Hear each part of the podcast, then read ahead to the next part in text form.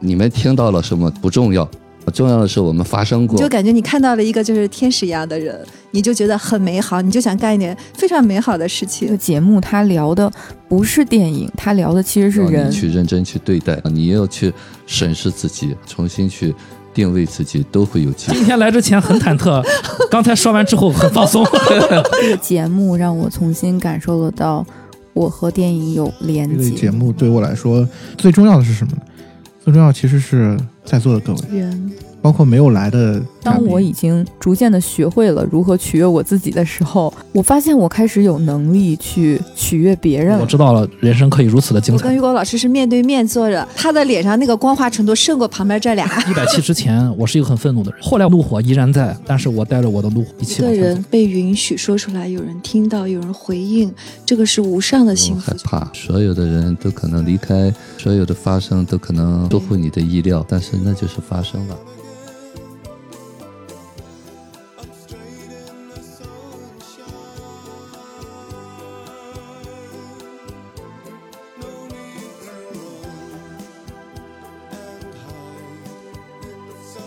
人生如戏，无所习惯。大家好，这里是明派一百期，我是太平鸟 Chris。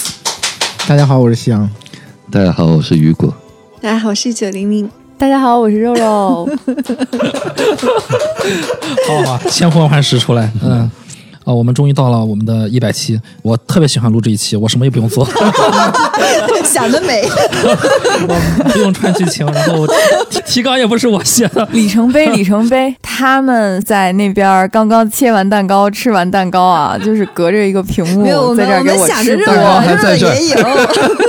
我们守着蛋糕在讲，有时候我们呃，我们人啊会在我们的模式里面，我们一百期就会让大家看到我们所有嘉宾都在自己的模式里面。我们今天想聊什么聊什么，我们不用再在提纲的框架下聊，我们我们随意聊。我先描述一下今天我们是一个什么样的场景。今天呃，首先和肉肉还是远程，然后我们在青岛，然后肉肉在北京，然后我们一九零零节，然后嗯买了一个蛋糕，灰色的蛋糕，然后带了一瓶百利甜，然后我带了一小份巧克力啊，大当然大家可能不太喜欢吃。不是，因为没顾上，没顾上，没顾上。呃，肉肉也给自己准备了呃一个那个小蛋糕，然后还还给自己准备了一棵看似三米的圣诞树。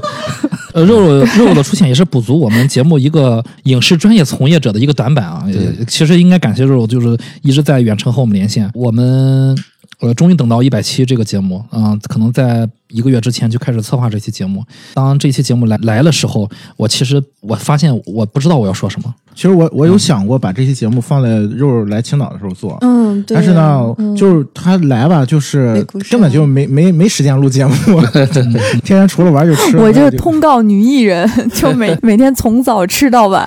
嗯嗯，我觉得香也起个头吧。起啥腿儿？就是唱歌吗？就是你来，你来说一下一百期你有什么感受？一路走来，其实早就不不止一百期了，哎，不止一百期了，对，但是这个一百期，我觉得是自己给自己了一个终点吧，中间的中一个终点吧。嗯，回过头去再看一看这些年发生的事情，嗯嗯，包括在某些嘉宾的提醒下，我也开始去回回听一下，就是早期的一些节目，然后我就发现是真的不能听啊。超可爱。哎，我我在这里温馨提示一下，就是刚刚开始听我们节目的听友啊，你们回去如果有耐心听到以前的一些节目的时候，你们会听到有一个时期，夕阳的声音是极其做作的，极其做作，就是做作到我我台湾腔我觉得有一点点恶心。哎，是台湾腔吗？对我都没印象呢。雨果老师，你真的你回去翻一下啊，就是大概在去年的某个时间，OK，去年对，去不是好几年，三年前吧去？去年有一段时间，因为因为那咬着舌头天我我我一定要不是我一定要解释一下这件事情啊。哎，你原因重现一下，不用解释，不用解释。你原因重现一下。看他灵感没有了。灵感也没有了。就是有腔调是吧？过于有腔调。对，就是就是因为就是这当样，时哎呀呀呀呀呀！对啊，对，就是这个感觉。哎，我刚认识你时候，你好像就是这样的。不是，就是后来 不对不对不对，好像就是这样的。不是当时怎么回事？当时因为去年不是我们开始做了一段时间直播嘛，播嗯然后做直播的时候，就是因为我特别的社恐嘛，嗯，然后我就给了自己一个理由。说呃，现在不是我，是我的、我的兄弟 啊，我来自宝岛台湾的兄弟，我们叫一个组合叫夕阳木椅，然后他哥哥是夕阳，我是木椅，对，哎，最后那个木椅怎么走了呢？你怎么把他弄走的木椅？下班了，因为直播被封了，对我的操作失误啊。哎，关于这，等一下，关于直播间被封这个事儿，我觉得 Chris 也有必要在节目里给我们大家回忆一下这事儿到底是怎么回事儿。因为我有一天就突然发现你们就不不直播了，然后我就问，我就问夕阳发生了什么那？算了吧，你也本来也不看，你呃，直播了好久是吧？大概小半年吧，小半年嗯，嗯，好辛苦那种。从去年的二月底到八月底，是吧？对吧？对，没错的话，嗯嗯，八月八月嗯八，点卡在了《仲夏夜之梦》这部电影，对，就是我永远记得这部电影。我永远记得那个场景，就是我当时？就是躺在病床上，对，夕阳，夕阳不在，嗯，嗯夕阳不在，然后我就放飞自我玩脱了。不过我倒并不是在意这些什么封不封直播间啊，本来就是个娱乐的事。对，然后当时 Chris 给我打电话，然后我跟他说，其实我早就想关掉直播了，嗯，太累了吧也。不是，是因为不开心了，嗯，就是获不得我之前的那种想象的想想要的，嗯就是快乐了。因为就是限制太多了，我现在印象最深的，去年我们做直播的时候，就大概刚开始没多久，在三月份的时候，有一天我们播大卫林奇的呃《妖夜荒踪》，嗯嗯，呃，大家如果看过那个电影，你就知道那里面有百分之八十都是这么说的。嗯 早晚要被封的。但是我们当时的直播间大概只有、每天晚上只有三百人，差不多啊。然后那天晚上我到现在都能记起来那天晚上有多么的快乐。嗯，就是当时有 Chris 和胭脂，嗯对吧？关于那个电影当时播完，就播的过程，包括当时播完之后，我们开始聊这个片子。嗯当时我那种全部的利比多都在这个大脑上面，然后就是那种极度的快乐，就是电影带给你的，还有包括所有的人在一起分享这个空间的时候带给你的那种快乐，然后没有了，嗯，没有了，我就觉得这个事情变成了一种工作，嗯，或者变成了一种，就是它重复吧，对重复。嗯，然后其实我当时就是在被封之前的，呃，大概从一个月之前就开始在想这个事情，啊、要怎么结束它。最后就是，哎，就是它就到那儿了，对可能就是所有的事都是它就到那儿了。嗯嗯，就是该结束了。一个契机，呃，其实客观的条件就是他播又不让播啊，所以就是播只能播他允许的范围之内的，嗯但允许范围之内别的直播间也也在播，那我们就没必要播了嘛。我就是在打擦边球，打着打着擦枪走火就被撞上了。对我当时，我记得我印象特别深是当时 Chris 给我打电话的时候，我我当时跟他说，我就是因为怕 Chris 他想播，所以我就一直没说这个我的这个想法，然后发现他也是这么想的。都有点消耗你们了。对，其实后面就是我们的朋友们，然后就给我打电话，很多人给我来打电话说你们为什么就是停播了，是不是很惋惜？呃，我内心没有那么惋惜，因为我觉得快乐过了就好了，留下一些回忆好不好？对吧？嗯，我其实也很感谢当时陪伴我们的所有的，就是每天晚上去看我们直播啊、就是每天甚至有人是从中午一直跟到晚上。真的挺疯狂的，嗯因为就是那个时长从早到晚啊，太对，其实我要坦白，就是有的时候嗯我并不在家。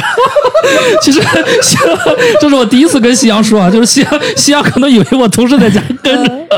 其实那他是怎么放的呢？其实我从来都不管，我经常不在家，我就把播放器那个列表，放列表，我对，啊，它自动就对我知道，其实、嗯呃就是有一天会会出问题，嗯，但是我又我又我我又觉得出问题也无所谓。其实问题很简单，就是如果说这个直播间封直播间封了，我们就新建一个直播间，可以继续播，因为我有备用方案，嗯，所以我们如果想播的话啊是可以播的，对只是不想播了。对啊有些铁粉是每天都去的，我看，然后每天在里面疯狂的送礼物啊、发言啊，对，所以后面我觉得啊，说一下后面的事儿，我觉得未来可能就是关于直播这块儿，我是会恢复的，但是可能不是以播电影为主，可能是以播就是午间的一个资讯。我以前也播过午间的资讯，播那个午间资讯为主我觉得可能会对命派的这个节目会有有所帮助啊、具体的事情以后再说。哎，这个事儿大家千万别当真啊！就是 Chris 是一个迟到半小时，然后最后一个半小时之后来的人。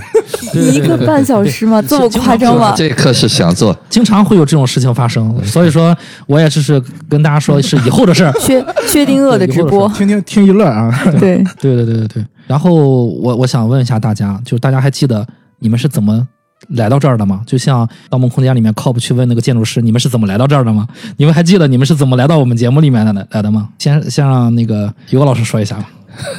上次好像你讲过嘛，其实认识 Chris 时间更长一些。当时好像是我们做一个电影的节目是吧？就是对我们好像在一个共同参与的一个节目里面认识的。嗯。后来那我自己我们在做一个小范围的这个电影赏析，因为最早是我们自己的心理小组，我们学习心理的人做一个电影解析。后来就有些人说朋友什么介绍就进来了。进来以后呢，就后来就成了我们后来更多的场合做的那个心灵放映室。嗯，所以那天那个谁说往那个照片玲玲拍的那个照片，我查了一下，那是一八年呃新我华保险。我我跟你们说，啊你们都没有，你们都没有这个荣幸看到这个照片。我在这个群里，我看见了那个照片。于果老师真的太帅了，我的天哪，帅的炸裂天际，太帅了！不然我怎么会拍呢？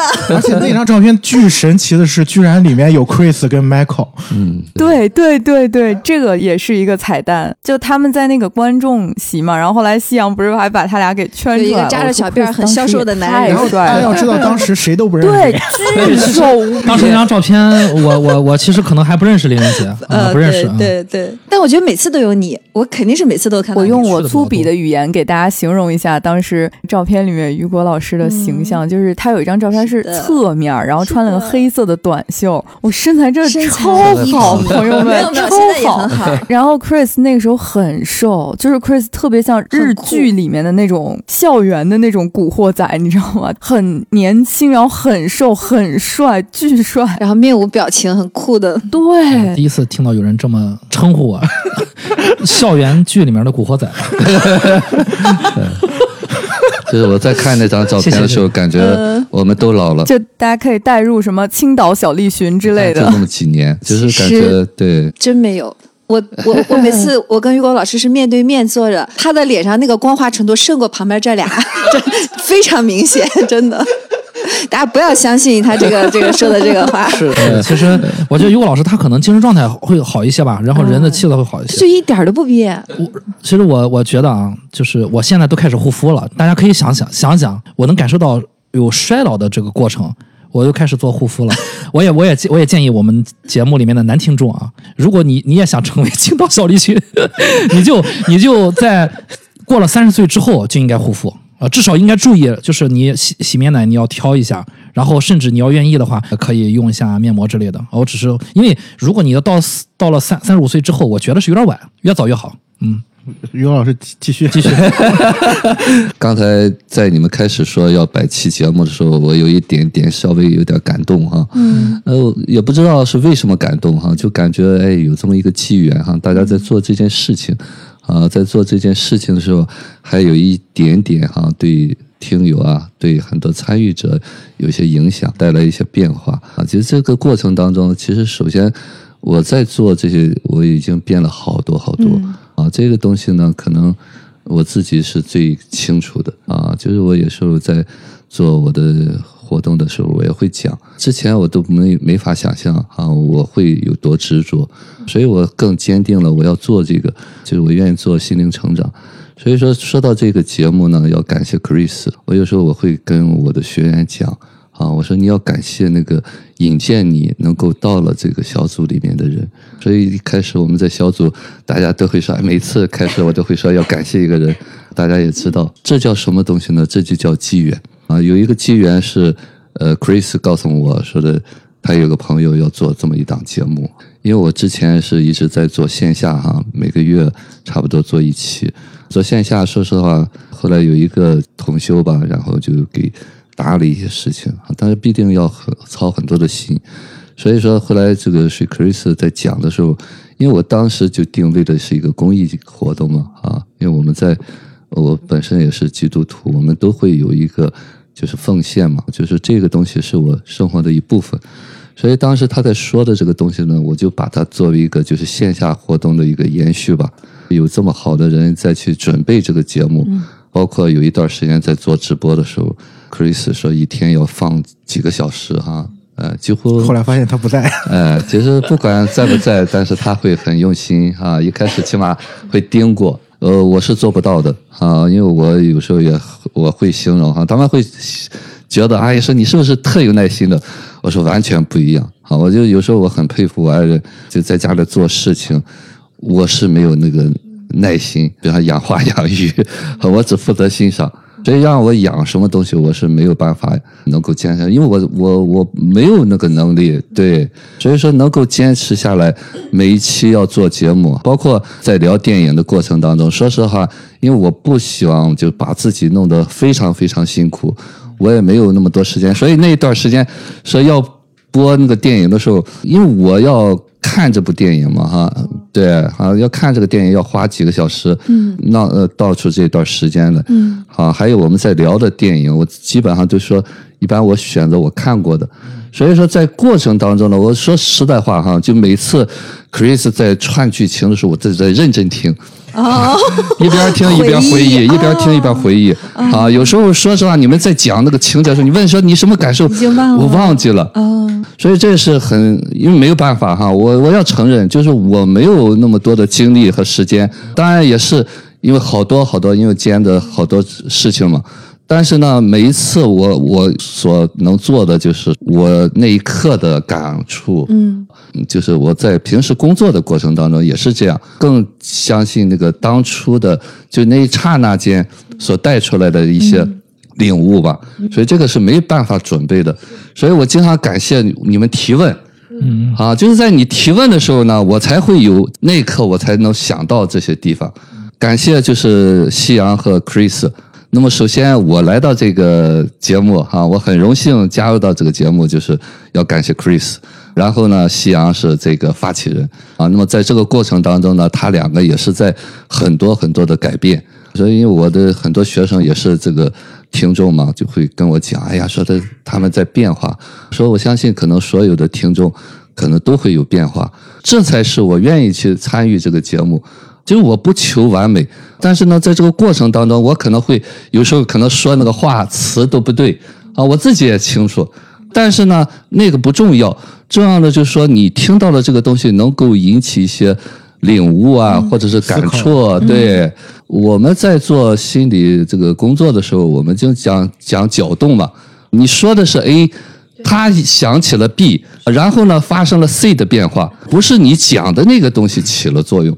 是你触动了他去换了一个角度去看，所以永远别相信说那个是真的，没有什么是真的。嗯，那一刻你的感触是重要的，能够带出什么东西才是重要的。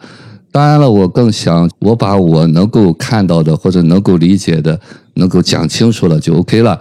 至于说你们听到了什么不重要，重要的是我们发生过，在这个节目过程当中呢，我还是非常非常感恩吧。感恩所有的，包括玲玲，包括肉肉，还有之前呃参加过几期嘉宾的那些人啊，一起录节目的人，那一个每一个时光啊，就是在这个过程当中，孩子那天还说他很想来看看你们是怎么录节目的，来做嘉宾吧。哦，可漂亮了，姑娘很漂亮，超级瘦，嗯。我孩子是一个忠实粉丝吧。每次都会很认真的和他爱人两个听，啊听，然后也给我很多的启发吧。呃，我有时候经常会说，我在不断的受他们的影响吧。他身边的所有的人，呃，包括我们这个节目一开始多半都是这个夕阳的家里面。啊，还在 Chris 家录过，在我们家录过几期一两期吧。嗯啊，然后呢，夕阳 对背着那个那个那些设备，从一开始简单的到现在越来越高级。所以说这一切的东西呢，都是因为我们热爱，热爱才是最重要的。所以我想，可能刚才的那个感触，那么这就是我们人生的一段经历吧。嗯啊，非常好啊，非常感恩。虽然我不听，总结了。虽然我不太听，说实话，每次听要花好多时间。我不太在意说讲的什么东西，这个东西就是这样那一刻的呈现，也可能胡说八道的过程，也可能就是随心而欲的讲的一些，但是那一刻能够发生什么化学效应。就重要了，而且有时候你想表达的时候，别人不一定听到啊，别人还在那先入为主呢。就那一刻碰撞出来的东西，才是最真实的。我经常说做了就行了，做不好还做不坏嘛。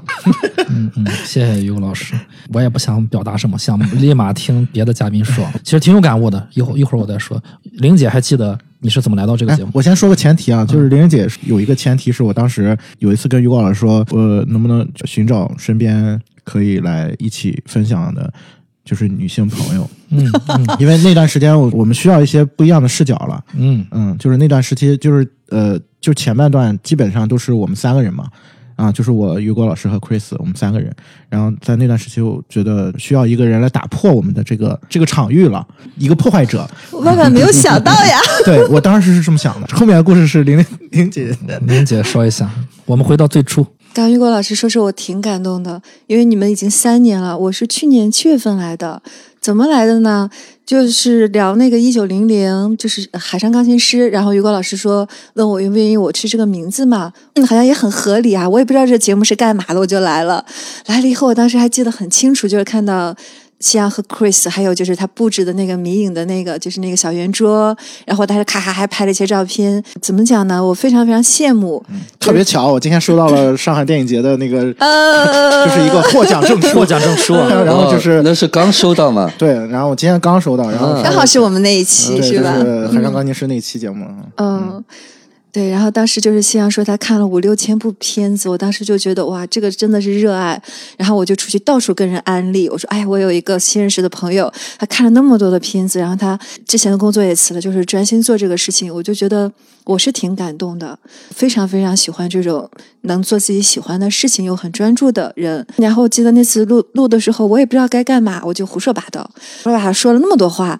然后回去以后呢，我再一听，我说这个女人嘚嘚嘚嘚嘚嘚嘚，语速还特别快，然后表达的还特别特别多，简直了。后来于果老师再叫我，我就不敢来了。我说我有什么资格去？我又不是搞电影的，我又不是学心理的，我还是个病人。我说我心里还有有疾病，我就别去祸害人家了。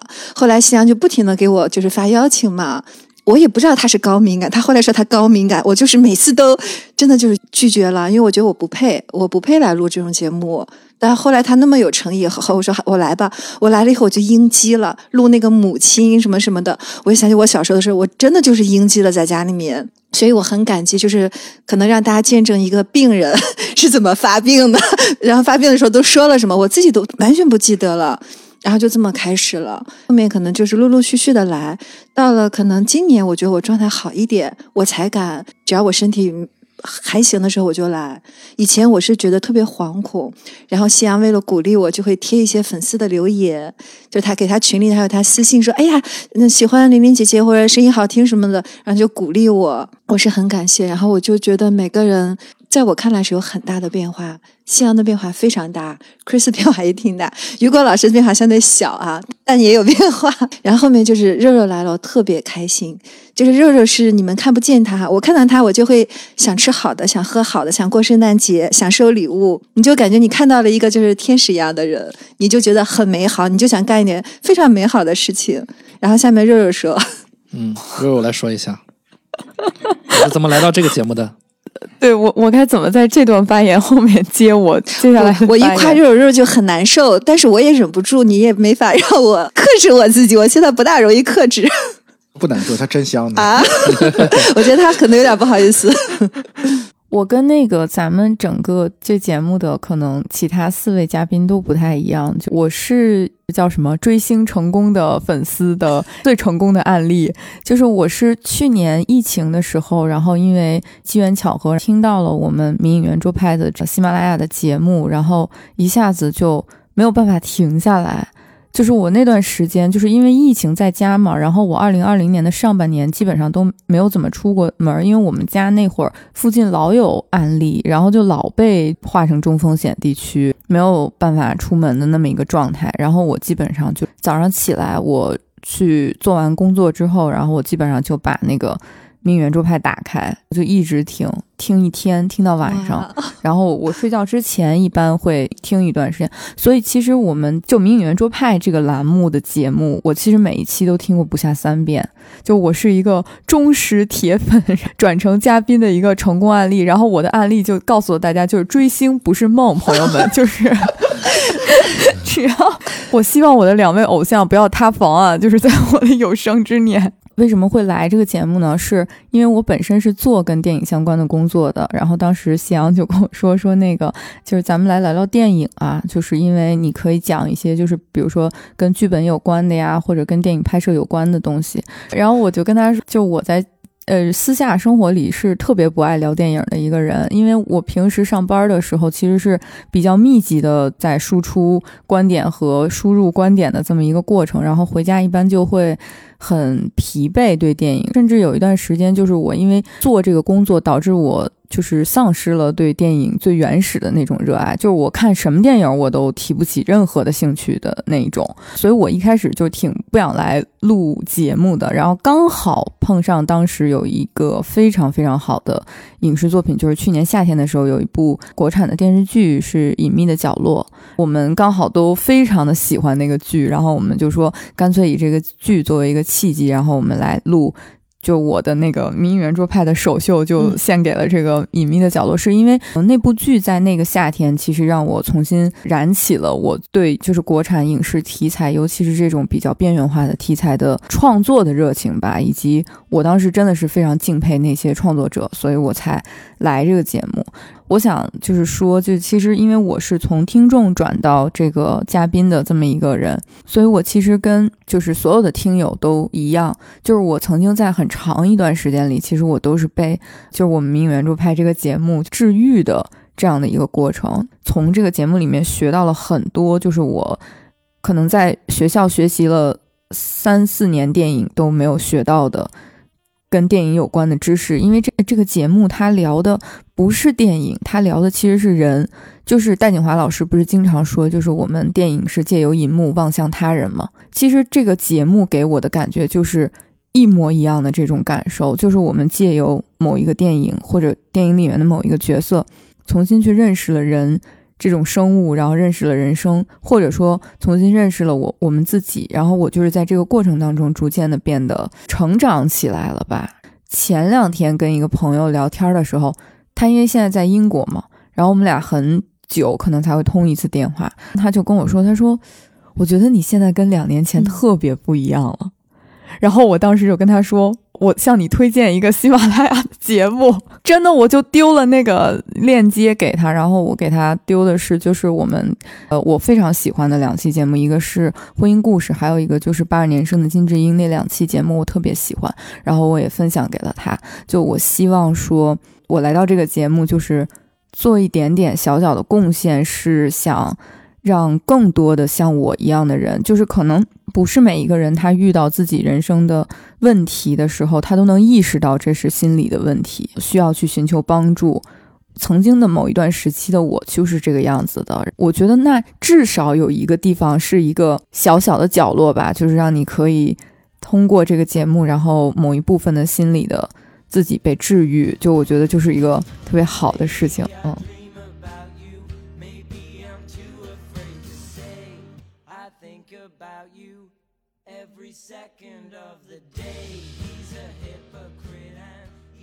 就是我刚才说了很多啊，我回忆起我很多，就是我们聊节目的时候一些感受，真是感慨万千。大家玲姐和肉串起这些过往的时候，我甚至还是有些感动。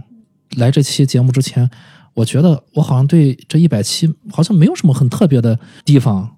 就好像润物细无声的那种感觉，但是真正大家聊起那些过往婚姻故事啊什么的，金智英啊什么的，想起来好像还是有感动的。就是因为这些节目，在我聊完之后，在我回去不停的去咀嚼这些节目的时候，我自己也是有成长的。嗯，香可以跟我们分享一下，就当时你为什么要做这个节目？这是最重要的。嗯也就是说，我总是提我们也说的那句话，就初心是什么？嗯，我应该从哪说起呢？细说从头，可能从二零一七年的某一个晚上。的一通电话说起吧，就是当时有一天，我当时还在上班，但是那那段时期，我其实特别的不开心，嗯，有一天晚上我给 Chris 打打电话，我也忘了是你给我打还是我给你打。然后我们聊了很多，就是他当时他在做的一些事情。然后我说我也做了一些事情。那通电话其实最主要想想表达的是，我想做一个东西，想做一个讲电影的一个音频节目，播客对播客。嗯。然后因为我是一个从小就喜欢听收音机的人，所以我一直对这个形式很喜欢。嗯。但是我从来没想过我自己做这个，因为这个确实跟我就是本身离得太远了，再加上我社恐，然后我就觉得这个事情很有意思。我觉得 Chris 都可能都忘了那那那通电话。对我我我忘了，其实嗯，但是我只是简单提了，因为我当时呃还处在我的那个工作里面，事情就一直到了二零一八年，从北影节回来的时候，毅然决然的辞职了。我就找到了 Chris，嗯，我印象特别深，当时我们去了一个就是麦可乐后面的一个麦当劳，我们就开始聊，就是之前我有跟很多朋友聊过。然后包括当时在北京参加北影节的时候，当时跟胭脂也聊过这个事情，甚至当时我做了一个就类似于节目策划，我当时给这个节目起的名字叫“迷影枕边风”。哇呀！枕边风是什么鬼？这个这个枕边风，你起这个名，肉肉就吸引不来了。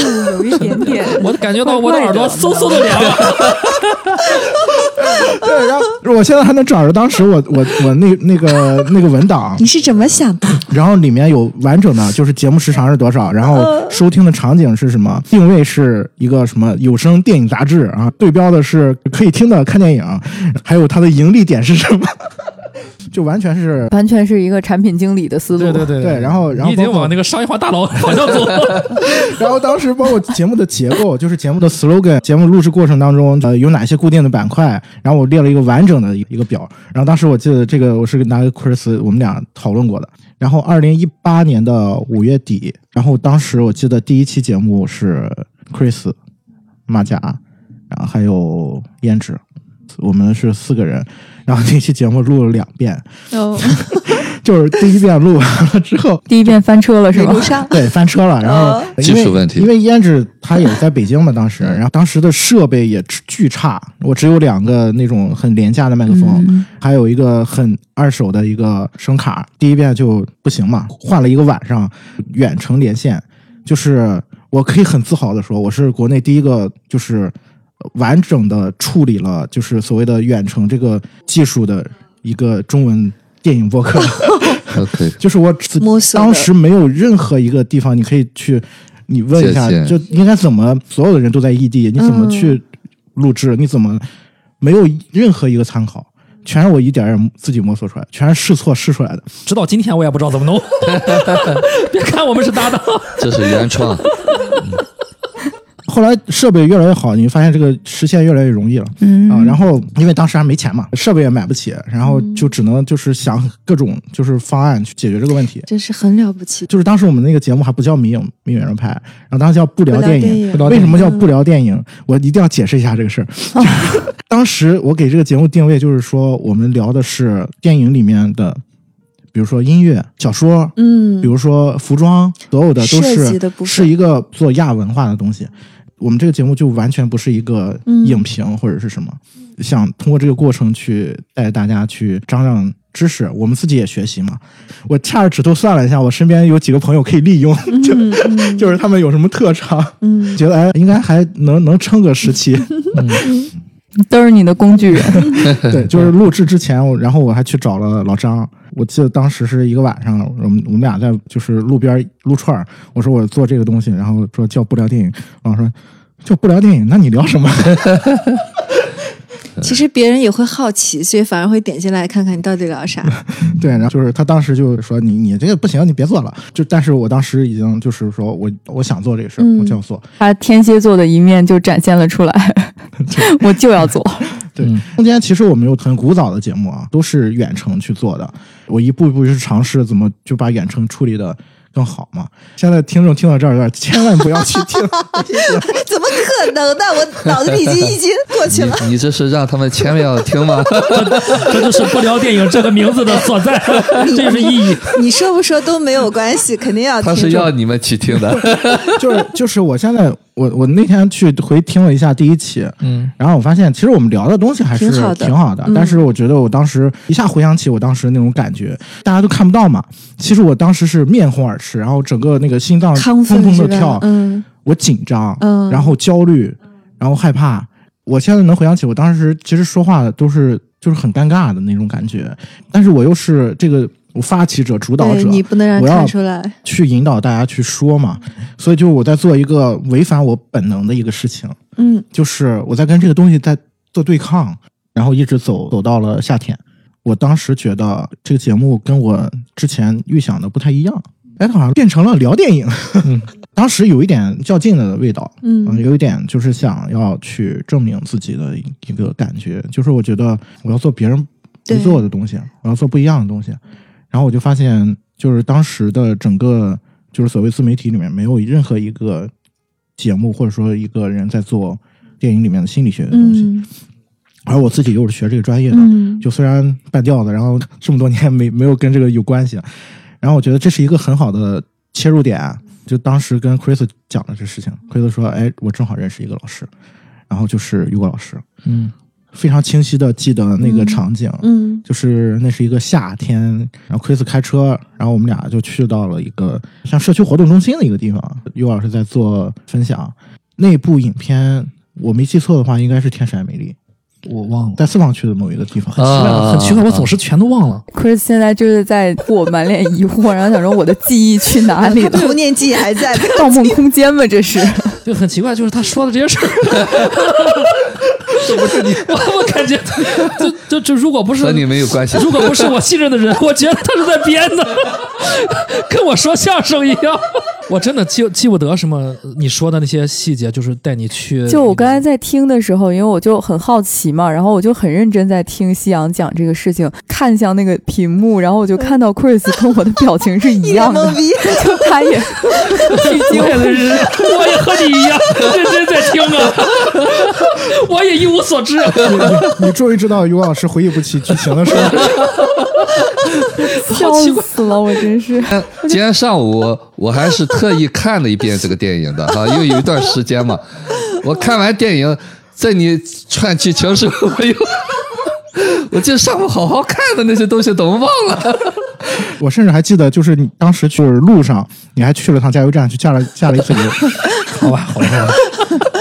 你不用讲，你不用讲的这么细节。啊，对对，不用讲这么细啊。然后，然后就是那次于老师做完活动之后，虽然虽然他一直做活动的时候，我其实都都没有听，我一直很焦虑，我就想怎么开口，怎么怎么说这个事儿。做完活动之后，我们三个人嘛，然后聊聊了这个事儿，然后于老师就很干脆的就答应了，让我突然有太一种焦虑了。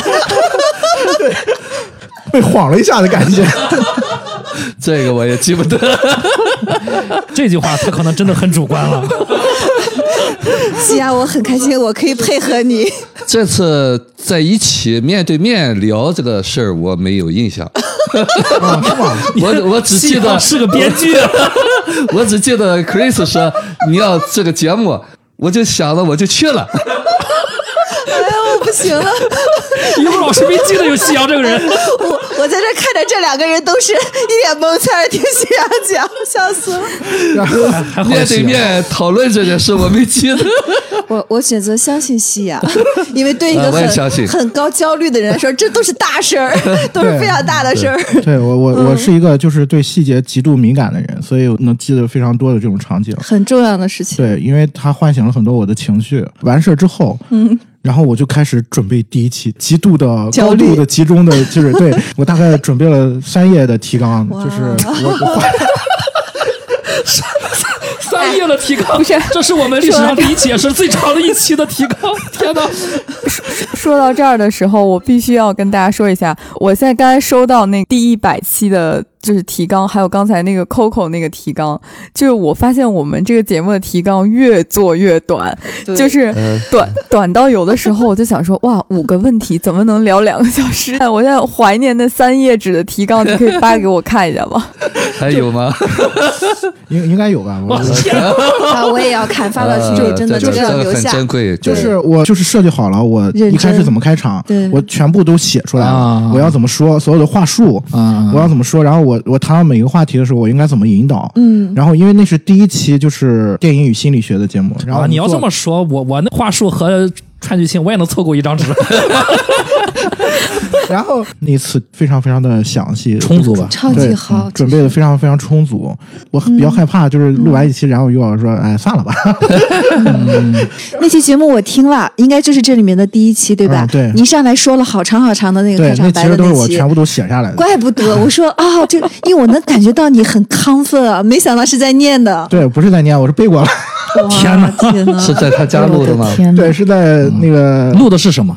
就是呃如何从心理学的角度去解读电影，是一期的介。绍的节目，导航集吧对对对我记得好像是介绍。我们要聊什么准备？嗯，对对。当时奎子跟我说这期节目的时候，你肯定也忘了。然后我说你就设问，你准备一些你觉得很好奇的问题，这些问题就是从心理学的角度去引导。那会儿我们给这个节目起了个聊心，对对，名字叫《观影聊心》。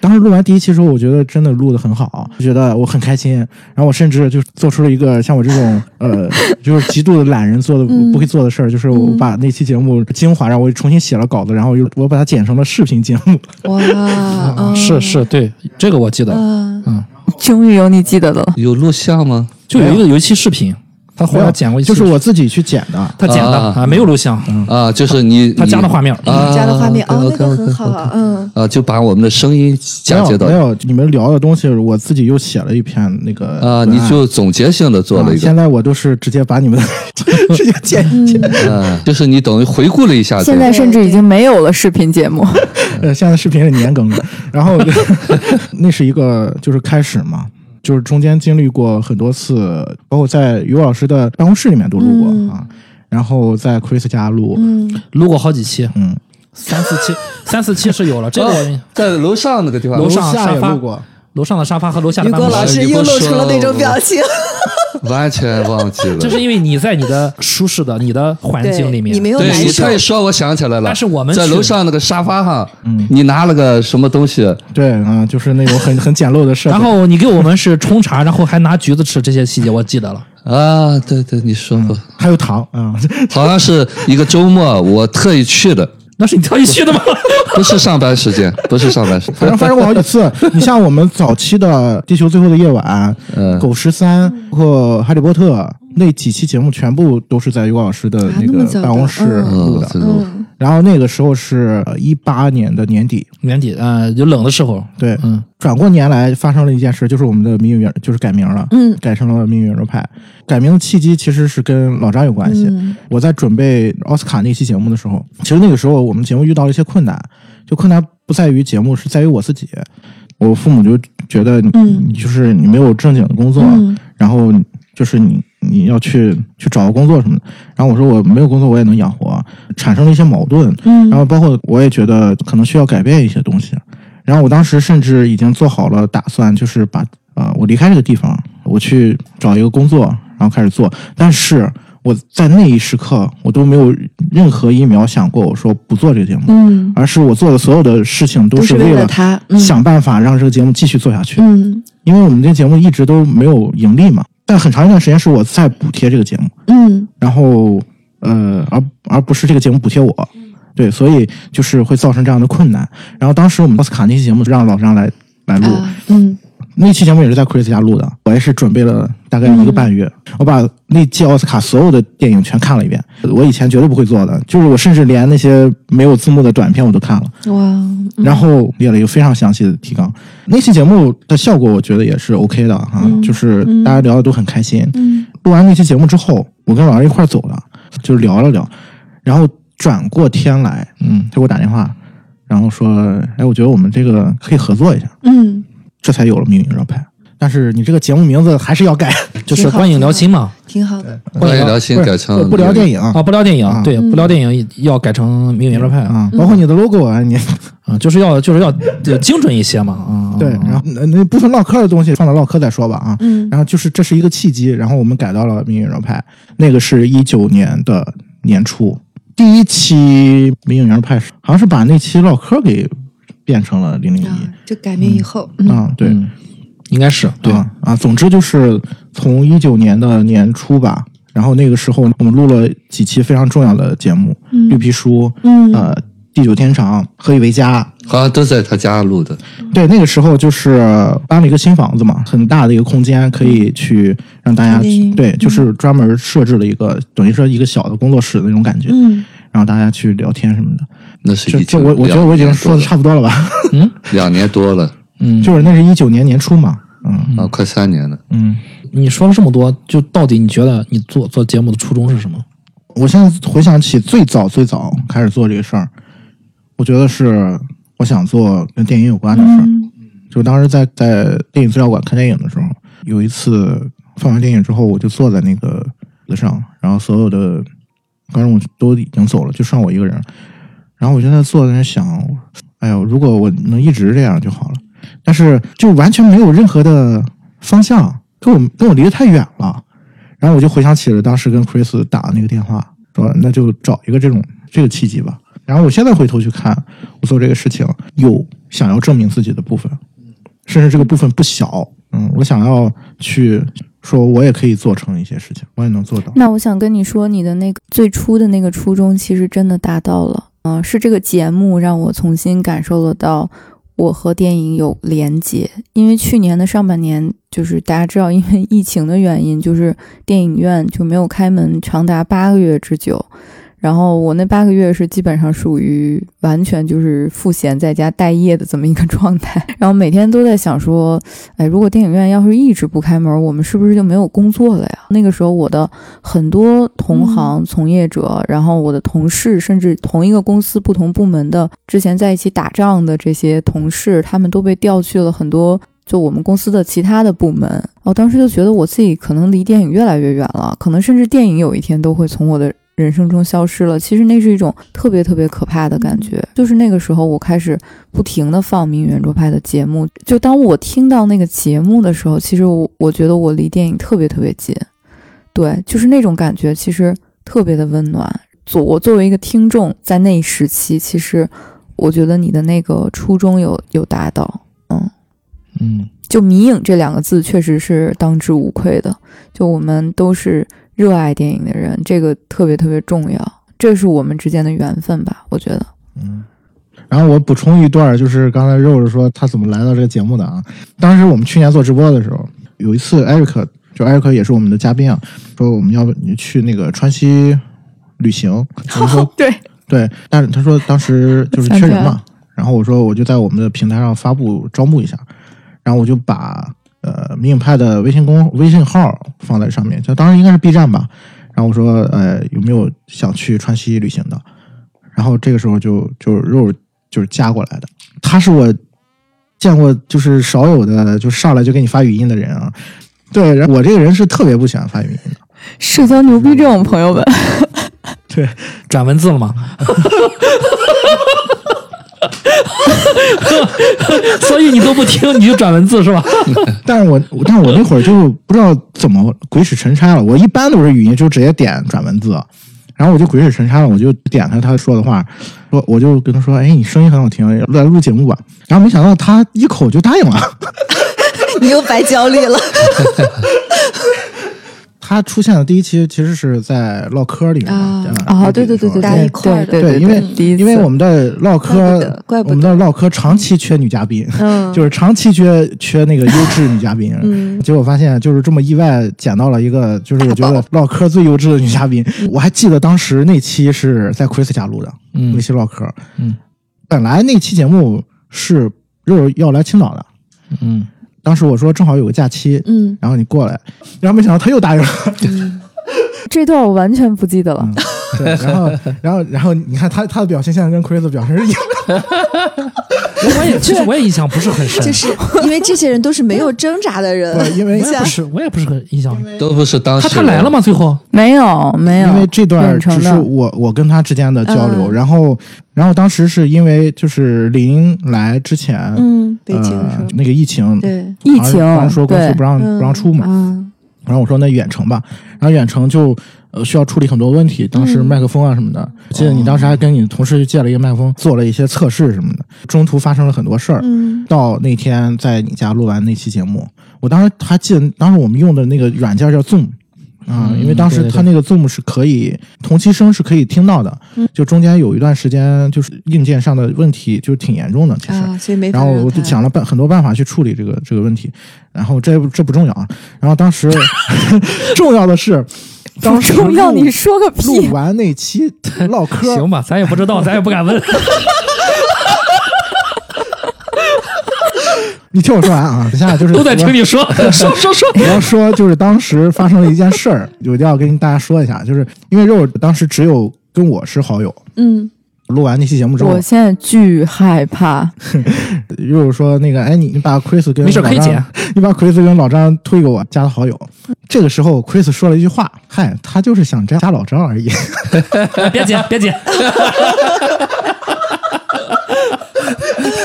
你记得吗？不记得。这这段不能剪到节目里，但是呢，我一定要在这个 这里为我自己证明一下。我想说，夕阳，我后来是不是无数次的有跟你说过，我说唠嗑节目不能没有 Chris，就是我用我一年的实际行动，就是我已经，我记得我应该不下五次给夕阳打电话，就是说这个事情，我就说唠嗑节目不能没有 Chris，是因为我觉得其实我因为我是就是纯听众视角，就那个时候啊，刚才不是说就是我们的节目很多期节目我都是听了不下三遍嘛，就我在听节目的时候，其实有一个特别大的感受，就是 Chris 是一个嗯很好的给反应的人。对，就很像，比如说我小的时候听相声，不是有逗哏和捧哏吗？你在讲的过程当中，其实有一个人给你 reaction，其实是一个特别重要的串联节目节奏的一个功能。就然后 Chris 的每一次的反应都让我觉得是这个节目的点睛之笔。然后这个是我跟绝对我有跟夕阳讲过原话，我记得非常清楚。所以我当时要的想要跟你们成为朋友，是其实我真的觉得你们对这个节目是很重要的人，然后我也非常欣赏你们，就你们两个人，所以我才说啊，我我要跟他们成为朋友，因为他们都是非常有趣的人。对，嗯这还用讲吗？不可能是因为我只想加老张的微信啊，他是个已婚男子啊。对，其实我认真说，就是，呃，夕阳只要他叫我去什么唠嗑节目啊，呃，我都是我都答应。对，其实有的时候我知道，我就跟他说，我说夕阳，我说只要你需要我去，嗯，我就去。如果我能帮上，尽绵薄之力帮上忙，那最好。何乐而不为呢？对吧？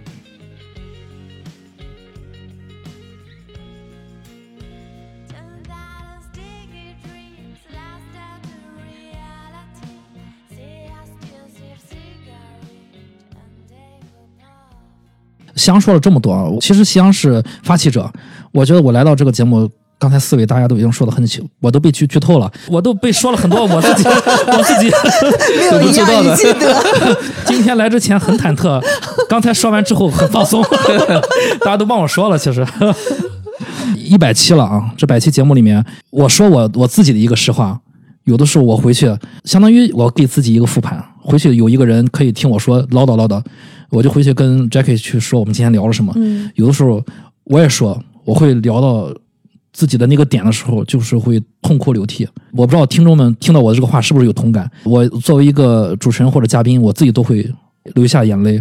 就我相信你们也你们也有喜欢的那期节目。我来抛砖引玉，我说我我喜欢的啊，我都喜欢。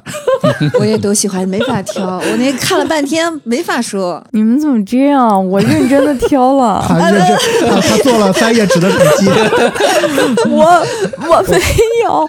你知道我这两天跟做作业一样，我每一天上班下班在车上，我都在用一点五倍速重听我们的节目，我就是为了要挑。然后我那天跟谢谢谢谢我那天跟向阳说，我夕阳说我选了似的人我我选了六期啊，还是七期，然后筛到五期，嗯嗯，然后然后五期筛到三期，就是我选不出来，太痛苦了。不不，一定要听你选的。我先抛砖引玉，我说一下啊，我感觉就是呃给我有一个里程碑式的意义的是狗十三那期，我觉得那期是在早期里面聊的比较透的，嗯，是我感觉一百期之前的，对对对一百期之前的，对我觉得那期是那期超好呃，聊的比较透的，然后像是一个样板一样，就是在那期录完之后，我可能也有自信了，我可能也知道这个节目的一个脉络是个怎么样了。就对于我一个参与者来说，或者说一个主创来说，有了一些想法。呃，那期是我在我个人来说是很重要的一期，嗯，像一个基石一样。然后去听。然后再就是后面我个人比较喜欢的，当然有很多很多，呃，其实呃有我比较有印象就是婚姻故事啊、末路狂花，反而就是都是与女性有关系的。嗯啊、哦这点和我成长经历有关系。嗯，我比较感兴趣的就是这一类的吧，嗯当然其他也能，我就是抛砖引玉啊，当然有很多。我之前听节目哈，我说过好几次了哈，我最喜欢听 Chris 说话，嗯，就是特别原汁原味，就是特别新鲜，就是原汁原味的青岛普通话。对青岛普通话。再一个，我觉得他就是那种有生命力，就他说什么话，我我真的嘴角就一直在笑。对我在家听节目的时候对我也是也会这样这也是我觉得我们有成长的。我发现我们的普通话越来越好了。有吗？啊，这这不是不不是说那不是说那台湾腔那那那时期啊，我后面刻意在呃注意自己的清谱，嗯嗯，因为我我是青岛人，我根本听不出来有有什么区别。是是，其实能嗯自己听的时候是很尴尬的，但很多人说你们俩傻傻分不清楚，嗯，是。就是因为青岛我话我？我真是我真是特别想，其实非常不一样。问一下，就是作为听众的肉肉同学，早期你听我们节目的时候，你也分不清我们俩是谁谁是谁吗？应该也分不清。没有啊，分得清楚啊，非常明显区别。只是因为你们因为你的语速比 Chris 慢啊，哎，语速上其实不是不是不是，是是是 Chris 的语速比较快，然后夕阳的语速比较慢。还有一点是，之前好像有其他的听众也有提到这一点，就是嗯夕阳的声音会比较小，就是呃那个后期的时候可能没有把它们调到同一个音高。我说声音的大小嘛，然后你如果是对声音比较敏感的朋友，就其实能听出来，Chris 那个说话的时候，他的声音会稍微大一点。然后夕阳的和雨果老师声音会稍微小一点，对就是特别好分他们俩。对，刚开始的时候我也不懂那个红啊声音的处理，基本上对对没没怎么对对处理。对，嗯，就是谁来说？呃，玲玲说。我还没说完啊，嗯。就是他那个原汁原味，我觉得就是他分享他的生命的感触的时候，就是非常直接的经验，纯粹的一手经验，嗯而不是说呃书上看经过分析、经过怎么样之后的，嗯。就那个东西很击中我，很打动我，我就是本能的非常非常喜欢听，不是说不喜欢听其他人，而是他这个东西是直接能，我我我不知道怎么形容哈，嗯，最喜欢哪一期？嗯，对，最喜欢哪一期节真目？挑不出来，我自己的我也都很喜欢，然后你们没有我的我更喜欢，就是自己在家里听没有我的时候，因为因为没有自己嘛，就就觉得更放松、更敞开，就是所有你们说的话，就觉得怎么这么好，怎么这些这么好听，怎么那些又那么好听，来肉肉你的记记事本儿，对我的笔记里，就是我有三期非常喜欢的。其实如果你要是让我说五期的话，其实我最开始是有五期节目，我实在挑不出来。说吧，然后，但是我就是硬硬删删到了就是三期。我最喜欢的一期吧，我先说，就我非常喜欢情书那一期。那期因为是我们所有人都在，嗯，然后呢，那期就是如果有没听过的听众，现在后后面可以去听一下。就那期有 出现，就是男性和女性对于就是这个啊前女友这件事情有一个非常激烈的争论，在这期节目里。后来有一个听众特别可爱，他在那个留言里面嗯回说：“哇，这期节目简直是直男对钢铁直男，就是大失恋。”那个说怎么怎么会，就是两位男嘉宾说觉得对前前女友说自己跟前女友长得像的时候，就是完全没有任何的反应，我觉得特别可爱。就那期其实是我觉得我们在节目里面聊了很多跟爱有关的东西，然后包括跟青春有关的东西。其实这两个话题是我个人特别感兴趣的两个题目吧，所以我特别喜欢那期。然后还有一期是聊那个安叔的那个饮食男女的那期，哦，那个我超喜欢，嗯，太喜欢了，这个期也是 re- 很 re- relax，、嗯以至于 Chris 差点就没把控住节奏。嗯，对，对对对，那期是因为我后来有一天在车上听嘛，然后那那天心情不太好，然后我就重听了那一期嘛，我就一下子就特开心，嗯。就是我觉得那期的氛围特别特别的好啊、嗯。还有一期其实我自己嗯特别喜欢的，其实就是那个我刚才有提到的，就婚姻故事那期，嗯那期就是因为我自己本身很喜欢像就是这种严肃写爱情题材的电影，比如《革命之路》啊，然后婚姻故事啊，然后包括之前夕阳有提到的克莱默夫妇，其实也是我非常喜欢的电影。那我在那一期的时候，其实我有重新认识，就是我刚才说的那句话“借由银幕望向他人”嘛，就是我有重新认识到。爱情，重新认识到亲密关系，然后重新认识到我自己曾经某一个时期的我自己和可能未来我想要努力成为的那个样子。雨果老师说的很多很多的话，在那期节目里，我到现在为止我都记得非常非常的清楚。我时常会就是用这些话来去，也不能说告诫我自己吧，反正就是我经常会提醒我自己说，我要记得的这样子去面对我人生当中的这些人，然后包括如何诚实的去面对。相对来说比较不堪的自己的那一面。对，那个是我人第一次直面自己的有有一些过去的伤痛，然后包括我自己的一些缺点什么的，就是这个对后来我的待人接物有了很大的帮助。我非常喜欢那期节目的原因，对，就是非要选的话，就这三期吧。然后其其其实还有那个我我特别喜欢理查德·朱维尔的那一期，然后《阿凡达》我也很喜欢，然后包括我们一起聊的《沙丘》吧，就是我也特别特别特别的喜欢啊、所以就大概就是这些。嗯，哎呀，感谢你，就是这么充分的准备，真的真的诚意满满，诚意满满。把最后把那记事本分享给大家。还有夕阳的那些纸，呃，于果老师来聊聊吧。因为我真的没有听过一次完整的这个这个录音哈回放呃，对，说实话，真的，呃，也没有特别想去听吧，啊，我觉得聊完了就可以了。嗯，但是刚才你说的，呃，应该我喜欢的吧，我喜欢参与的那个《狗十三》是很喜欢，嗯。啊，因为那部电影好像是夕阳提出要看，嗯，那部电影我很感谢你们给我提供了一次我看《狗十三》的机会。之前是不知道中国还有这么好的电影，关于家庭，其实拍的太好了哈。就从心理学角度上讲，我有时候比方说有我要推荐给别人去听节目的时候，我都放这一期给他们听太好，哎。另外呢，就是我不太想聊的，就是我觉得没有东西聊的，我现在想起来就是《信条》啊，《信条》那硬期？对，不是，说实话，那个电影我都没有认真去看懂，没有代入感对对，就是你们说要聊，因为是诺兰的，是吧？嗯，其实诺兰其他电影我很喜欢，那部电影说实话我也没太看懂。那个电影我觉得是最没有我想要聊的，可能你们提的一些我也在回馈。呃，所以在这些节目印象中，我觉得要想的话，都是我喜欢的电影。嗯基本上呃聊的这些电影我都挺喜欢的，而且有些节目就就是有些电影都是我的榜单里面的，还有一些就是通过你们呃要聊啊我才看的电影，这一点是我非常非常就是感恩的吧。包括在这个节目过程当中，不管是夕阳的。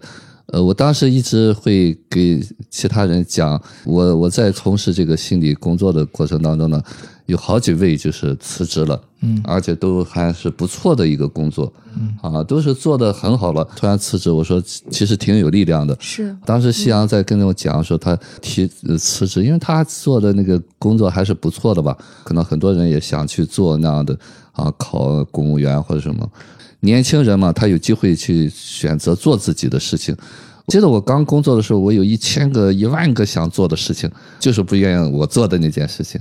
我现在我说为什么改变了哈，就是我越来越喜越喜欢我现在所有从事的东西。嗯最初我刚工作的时候，我说我上大学的时候，我在报志愿的时候，我说第一不当医生，第二不当老师啊。好，这个我最后都全都干了。嗯 说实话，这也是我在改变的过程。当然，夕阳在这个过程当中呢，他的很认真的这个对待的这个东西，啊、其实这个如果没有他这些东西，后期就是他要策划，他要写多少张纸，这件事情要做成，必须要有这么个人。如果是你上来就聊，那乱乱套了。只是说我们越聊越聊越有规则了，或者什么流那种套路在里面。当然，在做一个节目的时候，你不可能完全没有章法。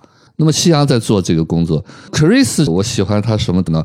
非常 nice 这个词吧，不管是对夕阳还是对我啊，他在里头做了很多的，因为我们有时候走的时候他还会聊，他会想到很多的事情，也会跟我聊。然后呢，肉肉进来以后就会讲很多关于电影，让我知道哦，原来编剧还有这么多的东西。当然，其实我对电影真的不懂，我就是喜欢电影。我小时候就是电影迷，父亲也是很喜欢看电影。那会儿他工资比较高嘛，就那会儿看电影是奢侈品，他就电影啊什么东西相关的。我那小时候就有这种遗传，小学那会儿包场看电影都是早上四点半的场，哇。你们能相信吗？嗯。看完电影再回去上学，嗯，然后呢，提前可能一个周就定下下周几要看电影，这一个周都睡不着觉。对，那会儿电影又少嘛，啊，我很喜欢看电影，所以后来在聊电影的时候，哈，就是我们学了心理学以后，后来说电影里头有心理学，所以我感觉所有电影都有心理的内容。在这个过程当中，在聊节目过程当中，你们有很专业的东西，所以我才发现了。啊，原来你们对电影有这么多这么多的了解，我相信这一定是下花了很多的心思啊、心血，包括后来夕阳自编自导电影，非常好了。是。所以他在那个说，我说不重要呃是不是获得奖次或者什么的，第一次拍那个电影，起码我可能我想象不到我能拍出这样的电影，而且在这个过程当中呢，Chris 一直很支持。嗯，我觉得这个东西才是我们每次做节目的时候就没有想其他的东西，包括玲玲进来，玲玲进来，说实的话，因为我对她认识有一段时间了嘛，就我感觉是一个很知性的女性，而且在参加活动的过程当中，对电影有些很多的，她也聊过很多电影，也有很多的见解，所以当时夕阳说。我们需要女性嘛，啊，也找过嘉宾，哦。可能很多人就是阴差阳错吧，因为我接触的人可能会再过一下啊，过一下，然后我说我说玲玲，正好那一期讲也聊那个，我纯粹就以为是一九零零跟我重名，然后来的，对对，嗯，其实没想到背后有这么多阴真谋不。知道，我对这刚知道。我在当初工作的时候，我自己都不了解自己。嗯当然，我们那个科主任就说，要是答应的事情，那一定是会很承诺到底的。我没有想到别人会给我这个印象，就是我不会轻易讲，只要我想到了我说的东西，我一定贯穿如一。就是我在做的时候，我一定很清楚我要做这件事情，我不会儿戏。嗯。所以说这个感谢呢，有这么一个机会哈、认识了这些，包括我们之前还有一些嘉宾，虽然时间短，老张虽然没和他一块儿录节目，其实夕阳在讲的这个过程当中，因为这个节目耗资很多嘛，那这些设备什么全是夕阳，那我们开始就是完全的无那个还得搭上很多的东西，嗯后来他说那个水老张支持这个东西，非常非常感恩吧。就是说这个节目到了今天、是啊，我相信那些如果听友喜欢这个节目的话，要知道这里面我们都在为热爱的这件事情去做吧。相信你们可能在这个听了这个节目以后，也会有一些动力改变啊，温暖到周围的人啊，这就很好了。嗯，我很感谢这些听友，就是他们会反馈，然后有时候会在里面留言或者给夕阳留言，反正对我是帮助很很多。我真的是一点儿也没有想到我能来录这个，嗯刚才于果老师说这么多，我突然想起来，于果老师其实在青岛的那个线下，呃，其实有一个心灵放映室的一个活动啊，通过也是通过线下就是放映电影去从呃心理学角度去解读电影，呃，于果老师也是坚持了很多很多期，很多年了，对。嗯我想让于果老师在你放映的这么多的电影里面，你可以给我们的听众推荐几部我们节目里面还没聊过的电影。你从就是你觉得心理学上是很有价值的，嗯啊、对大家是有帮助的。因为我自己也有一个心灵放映室的那个群嘛，哈，呃，有些人可能后来进入的，我就会把我所有放的电影那个榜单可以放里面，就是我在选的这电影，可能都是我很喜欢的电影。嗯，第一部就是法国喜剧，我老记得啊不可碰触了。啊，不可，呃哎是不无法碰触，触不可及。啊触不可及。天哪，天哪，我们只记得 哎，因为 不记得中文名字是第一期那个，咱们这个节目确定就是需要聊这么多名字吗？呃，就是当时是第一期，就对更多的人哈，当时有人提供场所嘛。当时我的那个一块儿同修那个小崔崔老师就说有一个朋友愿意提供这种场所，所以我说先讲一个最欢乐的，而且很观赏性很强的《触不可及》这个电影是我想我们没聊。后头就是，比方说少年斯派威的《奇异旅行》，哦，那个电影我非常喜欢。大鱼，啊，大鱼，哦都没聊过哈，啊，大鱼，还有那个少年斯派维我们可以聊一期，哎，就是少年斯派维非常好看，是天使爱美丽的那个导演的另外一部另外一部电影。嗯。对，呃把这个名字再说再说的清楚一点，叫《少年斯派威的奇异旅行。奇异旅行》。对对对啊，嗯，这个电影后来我们在报社就是给小孩儿还专门放过，还有这个就是片子是我觉得唯二的，就是我觉得三 D 是非常非常有意义的，对，三 D 技术非常有意义的一个，就是或者说在在电影表达上面有有作用的电影，嗯。一部就是《少年斯派维》嗯。一部就是李安的《少年派。少》年派，嗯，呃，对，嗯。很多人可能听到这个东西都会想到是呃李安的那个电影，先入为主，马上就想到那部电影。其实我觉得这部电影更有心理学意义吧。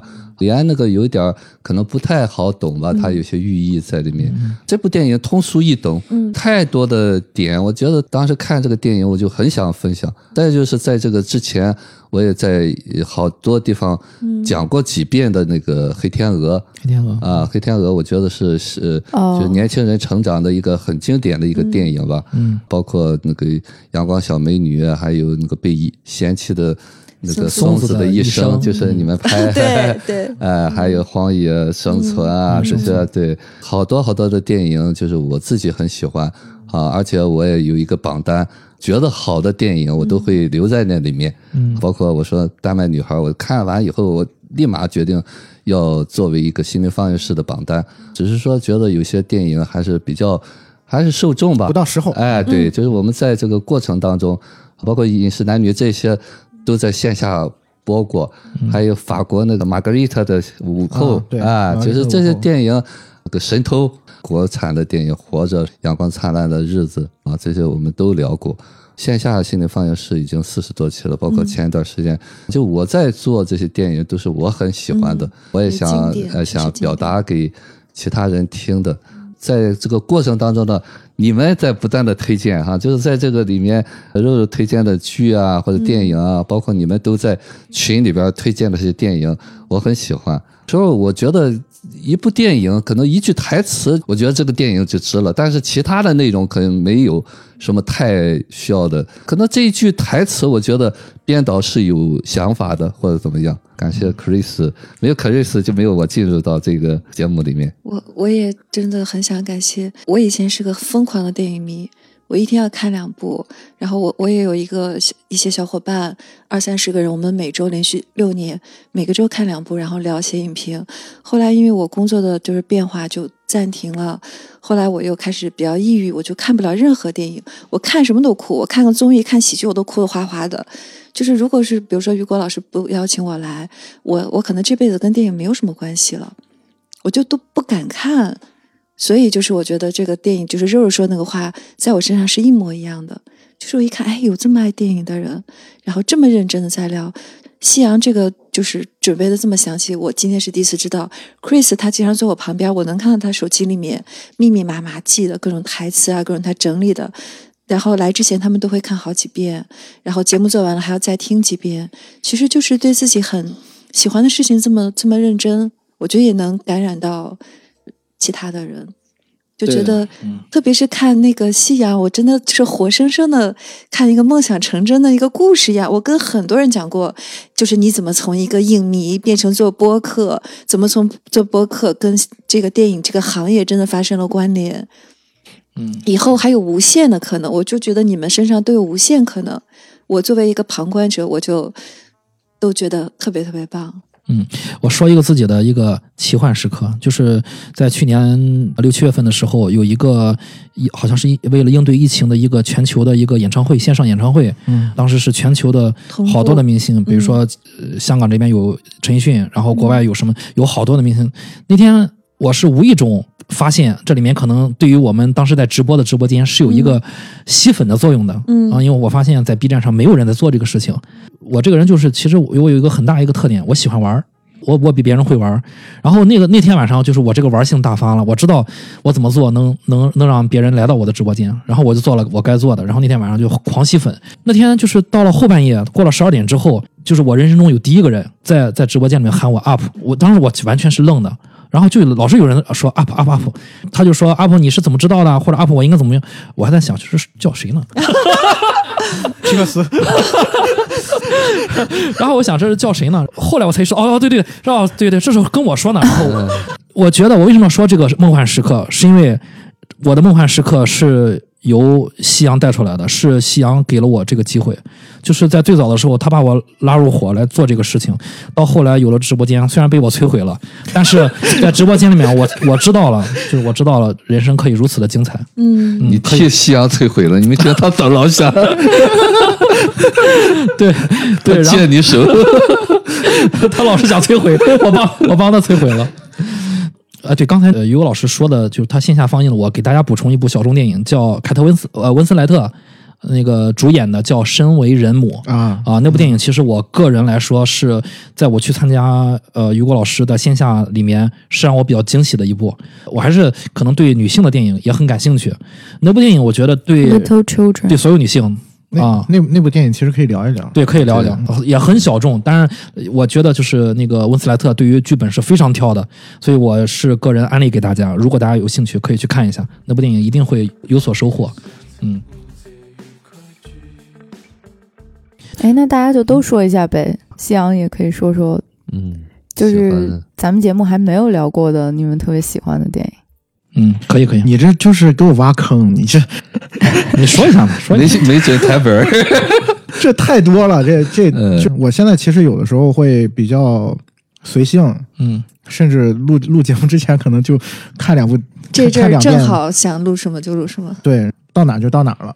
嗯然后但但是我我一我有一段时间是照着那个，嗯就我们开始就是去年开始，疫、啊因为疫情看不到院线片的那个时间开始。就是有一段时间，你还记得吗？我们大概有一嗯两个月的时间，连连更新都没更新，嗯。那就没没什么能聊的东西了。嗯后来我就有一天发，我就有一天觉得，干脆就聊那个老片儿不就完了吗？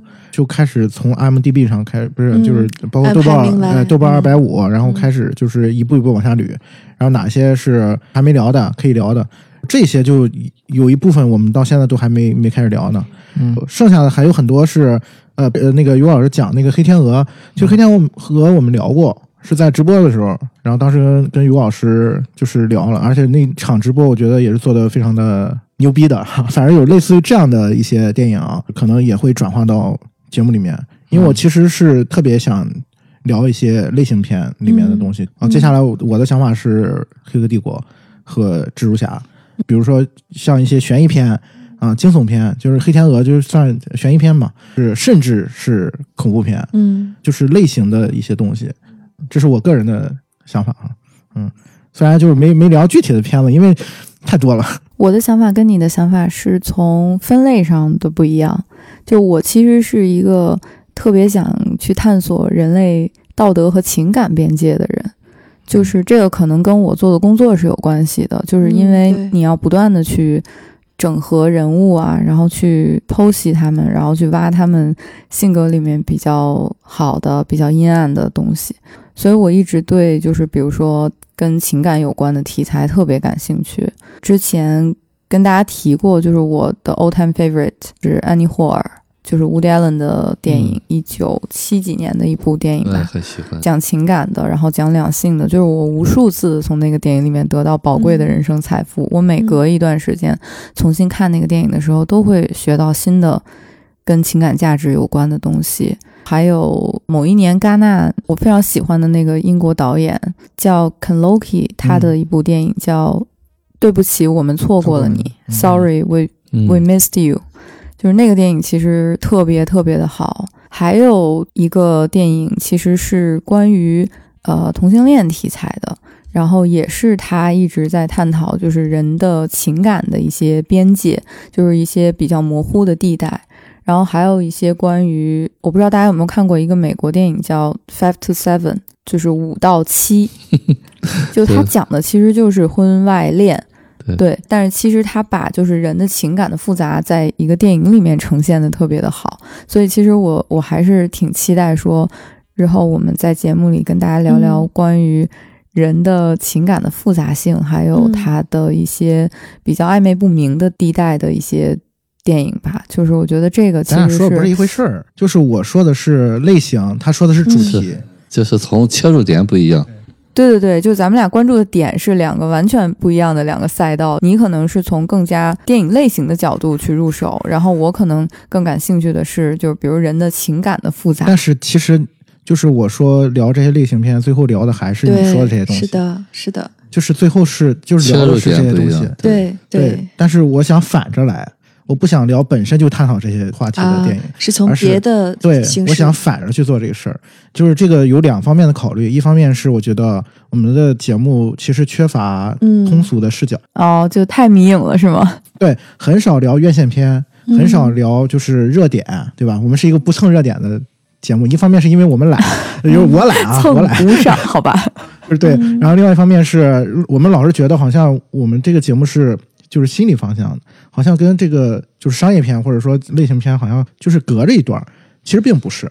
就是、嗯。就是因为我我们在直播的时候，去年的时候，其实做过很多这样的探索，嗯。甚至包括我为什么去咱去聊《信条》，就是聊那个《星际穿越》嗯。啊就是聊类似这样的故事，其实就是想告诉大家，大家看的这些这些电影也有这些部分。我是其实是从这个角度去切的，觉得一方面是对我们节目有帮助，就是从一个更通俗的视角入手。其实聊的主题还是你说的那些东西，这是没有不可能变的。嗯这个是因为是我们自己感兴趣的东西，嗯所以这也是大家感兴趣的话题。嗯然后我觉得是我们我们我们自己也是去探索这些部分嘛。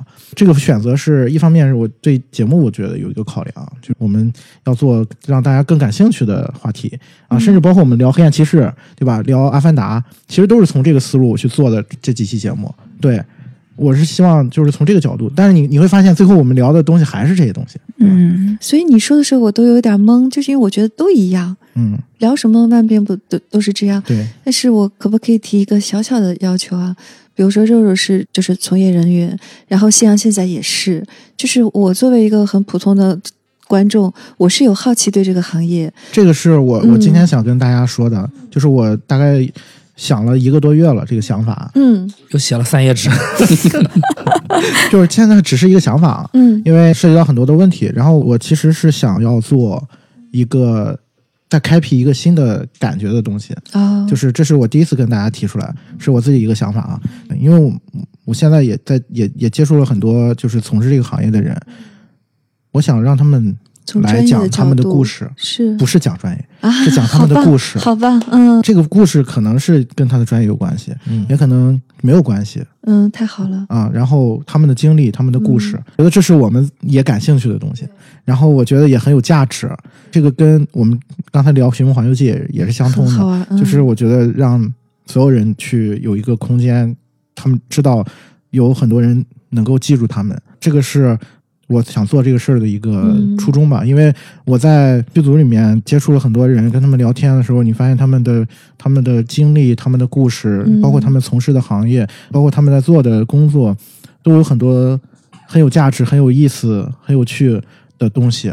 而且这个是真真切切的，对，我觉得这些东西不应该被埋在下面。太好了，这是我一个想法，因为这个涉及到很多的实际的问题要去解决和处理。对我第一次跟大家说这个事情，然后嗯我也是本来也是想借着这个节目去跟大家说，又自己立了一个 flag。挖了个坑啊。挖了个坑。嗯我点我点个菜啊，就是未来我们去找那个棒少年的马虎聊一下，嗯，可以啊，那太好了，嗯，太好了，不是不可以啊。当然了，那能不能就就是这个话题，就是说，比如说，我一直很好奇，我们之前看那个《野马分鬃》是我们一块儿看的，当那个片头打出肉肉的名字的时候，我们都很激动。后来我跟他们说，我又重新去看了一遍，就是去录那个片头，还被那个影院的人给制止了，说 不能不能透露，嗯，青青岛的观影环境很好啊，就不让说 因为太明显了，我举得太高了，你知道吗？嗯。就是我很想了解的，就是呃，你投入一个这个电影的创作，然后你自己的一些亲身的经历啊、感受啊，有愿意分享的话，方便分享；愿意分享的话，啊，愿意愿意，当然不一定是这个电影，包括其他的电影，还有杭州，就是当时你们不是也拍了一个吗？，对。就是感觉都是投入了很多心血，尤其是那个片子，我我是很好奇的，嗯其实刚才夕阳说有有一点我还挺触动，就是夕阳之前社恐比较严重啊，就回想起来多年之前，他现在都要翅膀硬了，都要飞了，他都可以在剧组游刃有余的和把别人拉到我们的节目里面来。是。啊，这就是夕阳在我们的节目中我没有没有游刃有余，就还是很焦虑。还是很焦虑，但是你可以不打草稿的把大把大家叫来，这就已经不一样了。因为因为 Chris 把我打这，其实我一直很奇怪夕阳，就是说他自己那个什么，他当时找我的时候很执着，我一点没感觉他高焦虑、高敏感，一点也没感觉到。我就觉得这个人这么稳定啊，就是这么健康，那我来这儿就我也不那么害怕了，我还觉得他让我很有安全感。你不知道有句话吗？硬着头皮上呗。但是还有一个可能就是他的能力是超过他的自恋的，他不知道。习惯否定自己我。就是想说，就是一方面玲玲姐，嗯就是她录完那个《海洋钢琴师》之后，我觉得效果特别好。就是我们的节目，就是终于有了一个破坏者，就是终于有了一个女性能闯入者，对啊、嗯一直希望她来，然后我就不断的给她发邀请，其他没有任何 别的 想过的东西。其实你身上是有这个劲儿的，因为我拒绝你很多很多次，我也是很真诚的拒绝，因为我觉得我根本就没有这个资格。就是我来了，我觉得那么，我跟你说的是那么好的节目，我不能去破坏，对吧？不要给我这个机会。岔开了，我想说的是，夕阳身上的潜力是他还有很多可能性是他自己现在不愿意去看的，实际是这都存在。他为什么能把这事儿办成了？心诚则灵，就是说，你想做一个事的时候，所有人都会来帮你，因为你真心想做，别人能感受得到。这句话是我奉行了好几年了。但真的就是这样的。我我代入下，如果是我去请玲玲姐，玲玲姐拒绝我，我可能真的我拒绝了很多很多次啊。如果拒绝一次，我可能就去找别人了，因为十次八次了吧，有了，嗯。但是我觉得夕阳以后可以扛起这个请别人、请嘉宾的工作了。他就太真诚了。我每个月都在做这件事。但是你想想，他号称自己社恐，毕竟现在社交圈已经打开了，有没有？我觉得这个很难，换了我我做不到。所以说，这就是可能是啊，夕阳在我们这么一百期的节目里面的一些改变吧，呃，或者说是成长，就是，所以我我想进入一个很重要的话题。我们的粉丝总是在跟听众们在跟我们说，在听你们节目中，我觉得有一些地方是改变了、成长了。嗯，他们也好奇，就是我们身上，我们这些嘉宾身上，包括我身上，都有没有什么变化？嗯，我觉得大家可以聊一下这个话题。这个话题其实还是挺重要的，呃就是听众们都很好奇有没有变化。呃，我先来自我剖析一下吧。一百期之前，我是一个很愤怒的人，呃我的怒气是非常大的。以前我不觉得这是个问题，因为我觉得把有时候我生气的时候，生完气好像舒服点了。嗯，我老是在循环着同一个事情，就是什么怒不可遏呀，嗯，是吧？别人又惹我了，找我的事儿啊，这之类的这种事情，然后呢，借机这个怒气就出来了。但是呢，总是感觉有一点奇怪的是，好像过上一段时间啊，一天之内发两次火都有可能。嗯，但是在这个节目的聊的过程中，我才就是看清楚这一个部分。虽然一开始我好像还是有一些抵触，还是在摸索中，但是后来慢慢的后知后觉吧。在这个过程中，其实最大的受益者就是父母和我的老婆。嗯，这个就是他们看的比较明显。也正是因为我的改变，这一年两年吧，才发现哦，他们也在改变。后来我才发现，哦，不是，是我我的视角改变了，啊、我的思维改变了。这是我我觉得我在咱们的节目中一个成长最具象的一个地方，就是怒火依然在，但是我带着我的怒火一起往前走了。嗯，很好嗯，。以前我总是去回避那个怒火，那回避起来那个怒火，它就一一直就是往这个头上窜啊、这个就是摁不住。我相信大家在生活中都会有急躁的时候，嗯即便我现在也有。比如说最早的时候，大家说我语速快，其实我语速快就是一个急躁的一个具象嘛。这个东西，如果你内心不能平静的话，语速还是很快。嗯，后来慢慢我发现，哦，原来是这样。就有的时候，我最近在在这个串剧情的时候，我发现我语速慢慢就降下来了，就想快都快不了。是因为那个时候内心很平静了。说白了，就是有的时候会有一些当知当觉，就那种感受。我怎么形容呢？像神仙一般的感受，就是是感受到了那个平静，就像是在一个呃平静的湖面前站了那种感觉，叫 inner peace。我感受到了那个 inner peace。我们也能感到。对，就是那个暴躁的暴躁的孩子还是在，但是我看到他了。现在，嗯嗯，其实你知道，你那个愤怒是我一直以来很欣赏的，就是那是人的本能，但是你没有去压抑它，你又没有让它过多的去伤害别人，就是还在一个合理的范围内。就是我觉得你好像一切都是很自然而然，包括你现在这种蜕变，没有一样是过于快或者过于慢或者怎么样，都都都很好。翔要不要说一下？说什么来着？自己的蜕变，就是你你这些节目里面有没有感觉到有对你的生活产生了影响，或者对你的人产生了影响，有一些变化？当然有的，啊、就是退步也可以说啊。越来越懒，提纲越来越短。对，这可能是退步啊，但是但是我觉得这也是何尝不是一种成长？对呀、嗯没有，就是越来越放松了。嗯这个节目的氛围你，和大家更默契了，主要是。嗯对，我觉得在早前的节目的那种感觉，呃，更多的是出于我不想犯错，对，嗯、我我害怕犯错你，也怕暴露，也怕我希望别人夸、夸奖我，我希望做得更好一点，然后能让别人就是认可我。很多时候是出于这样的心态去做了很多，比如说去准备很多的事情啊，嗯工作呀、嗯，我我也跟跟大家分享过，就是我之前剪节目的时候，一期节目两个小时的节目要剪十二个小时、哦啊，甚至更长。嗯但是我现在可以缩短到四个小时、五个小时。问题不在于我技术有多么大的成长、嗯啊，当然技术上面是有一些成长啊。问题其实出在我现在更加比原来会更容易放过我自己，嗯，就是比如说我听到某一个嗯觉得错误，哎呀，就算了吧啊，就是对，夕阳以前这个剪节目真的是让我头疼，啊，他总是在浪费自己的生命，在我看来。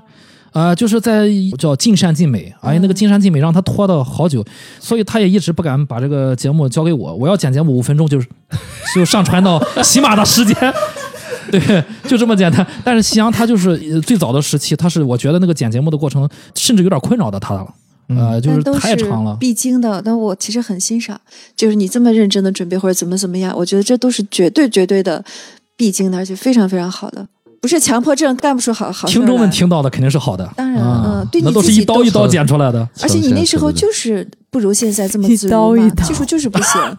真的是一刀一刀剪出来的。对，对我一段一段我会反复的去剪，就是我现在基本上我跟大家说，我现在的剪辑的状态就是听了一遍，我基本上就剪完了。以前可能我我要听反复要听三四遍才能剪完嗯一遍，就是这时间是在这上面的。其实很多时候就是因为我现在是让它直接跑，嗯，然后我我听到了，哎，我觉得这不行，我就剪掉直。接切掉。然后，嗯但是有时候我反应不过来的时候，哎，手慢了，啊，就算了吧，就过去了。嗯 我跟 Chris 完全就是两个两个极端。Chris 刚才就是会一直说像那个不用嗯太认真，然后就是要放松啊，放过自己，不要给自己那么大的压力。然后我就是那个严厉的家长嘛，啊，我听一半儿节目我就啊把节目关了，我就给他打电话，我说这个地方片儿汤话能不能剪掉？我说那些语气词能不能剪掉？就是因为。我们做这个工作啊，你的那个听节目的时候，其实就跟看电影一样。我有时候在电影院里面看电影，这个就是我们没有办法非常纯粹的嗯像大家一样去欣赏电影的原因，就是你会带着一个剪辑思维进去，然后你看到一些节奏掉下来的时候，你就是浑身难受，你就觉得怎么着都不对。印象特别深，我就是夕阳传了一次节目，我说你以后下次把那节目传喜马拉雅之前，你先做一个那个哦 MP 三、你先发给、嗯你先发给我，我听一下，我帮你把 rough cut，就是我们电影里面有一个第一剪叫粗剪嘛。我说那个 rough cut，我再听一遍，然后我把里面所有就是废话，还有一些水词儿，还有一些语气词，有的时候就是我们讲话很啰嗦嘛，就是我们很放松的状态下聊天，你就会然后啊，然后啊什么什么的，你就会有好多这种水词儿，然后你就把这些东西都剪掉。我说，就其实听众他是可以感受得到的，虽然他不明白背后的那个嗯剪辑原理是什么，但是他当他在听到这个东西，他非常。流畅的时候，他的内心会非常的愉悦。然后你那个节奏一上来了之后呢，就像电影我们一直在强调追看性一样，就节目它也有一个追听性，就是因为那个节奏一直没有掉下来，所以你可以一直跟住，一直这样的话，我们就可以确保说听众不会错过我们讲过的每每一个我们觉得很重要的东西。就是其实也跟电影一样嘛，就导演永远希望我们看到他想要表达的那些重点，所以他把所有不是重点的东西都剪掉了。对，当然这个过程可能是像夕阳说的，就是你知道剪辑师也是这样的，电影剪辑也是这样，他可能会在剪辑室里面一待待好几个月，暗无天日，每天就跟那一段素材死磕，嗯，就它是一个非常痛苦，然后反复纠正的这么一个过程。但是其实那个东西它呈现出来，很多时候我们说好的电影跟一般的电影比，其实就差那一刀。就 Chris 刚才说一刀一刀的剪，他可能有的时候他就差一刀或者两刀，他就变成了一部伟大的作品。就是我自己觉得说，因为就是夕阳的。热情和毅力其实是，我觉得就是你做任何事情吧，尤其是当嗯，当你把它当成一个事业，当成一个很重要的事情去做的时候，其实这个东西是非常非常重要的。我们上次聊那个 Tik Tik Boom 的时候，不是说吗？Fear or love，嗯就是 love 就是你的热情，就是你你做这件事情的原始动力，然后 fear 就是你的毅力，就是你害怕不成功，或者你害怕时间流逝的太快，然后你要一直不停的鼓舞自己，可以进步，可以往前去行动的这么一个东西。就是所以我觉得这两个东西应该会嗯并存在我们节目里，然后就有像 Chris 这样宽容的家长和有像我这样严厉的家长，然后不停的在夕阳的左耳和右耳。人同时在 PUA 你的时候那种感觉。我觉得是两个人都在加 加持你的感觉。对，没有，我是觉得两股 PUA 的势力对我来说都非常非常重要，它能让你更加看清楚自己当下的感受是什么，嗯。就是你对做这件事情你的想法到底是什么。所以我现在更多的时候会尊重我的就是当下的那个感受。具体的例子就是真的就是剪节目的时候，嗯，然后我觉得听着挺开心的啊，那就这样吧。听着一般啊，嗯。然后这个时候可能比如说肉肉会跟我说聊到同一个点的时候，啊，我觉得对啊，嗯。那我就会直接去改，然后剩下的部分我就会放过自己，嗯，就是觉得只是我我的恐惧而已，然后那个部分就会放过它，因为你自己处在一个状态里面的时候，你是没有办法完全看清楚的，你其实是需要周围的人拍拍你的肩膀，说，哎，这里还有一条路，或者哎，这个地方是一块石头，嗯，就是你这个时候你会自己会跳出来，然后你就看哦，真实的那个东西对带给你的感受是什么，就是你会下一个比较清楚的一个你觉得比较当下的一个选择吧。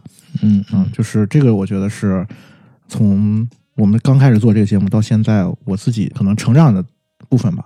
但剩下的，比如说林姐说那个就是邀请他呀什么，我确实更多的是出于一个当下时那个时候的一个原始的一个想法直，觉，嗯，对，就是我要做这个事儿，就就做了吧。虽然背后有很多的 情绪和嗯对，但是我那个时候是站在最前面的，大家看到的也是只是最前面的这个人，剩下的那些东西都是我的，嗯我要处理的部分。其实这真的是你的能力，就是很少有人能不被这个裹着或者打败了。其实你自己的能力是超过刚刚肉肉说的时候，我就觉得很欣喜，因为我觉得就是他这些说的都非常非常好，很对。然后你有了这个技能，然后你还有这种心态，两个一结合，那这个又可以享受。怎么变成夸夸群了？不是夸夸群，就他说的时候，每句话我都觉得哦，就如果以前我工作一定是这这个样子，就是觉得很享受。嗯于老师说一下吧。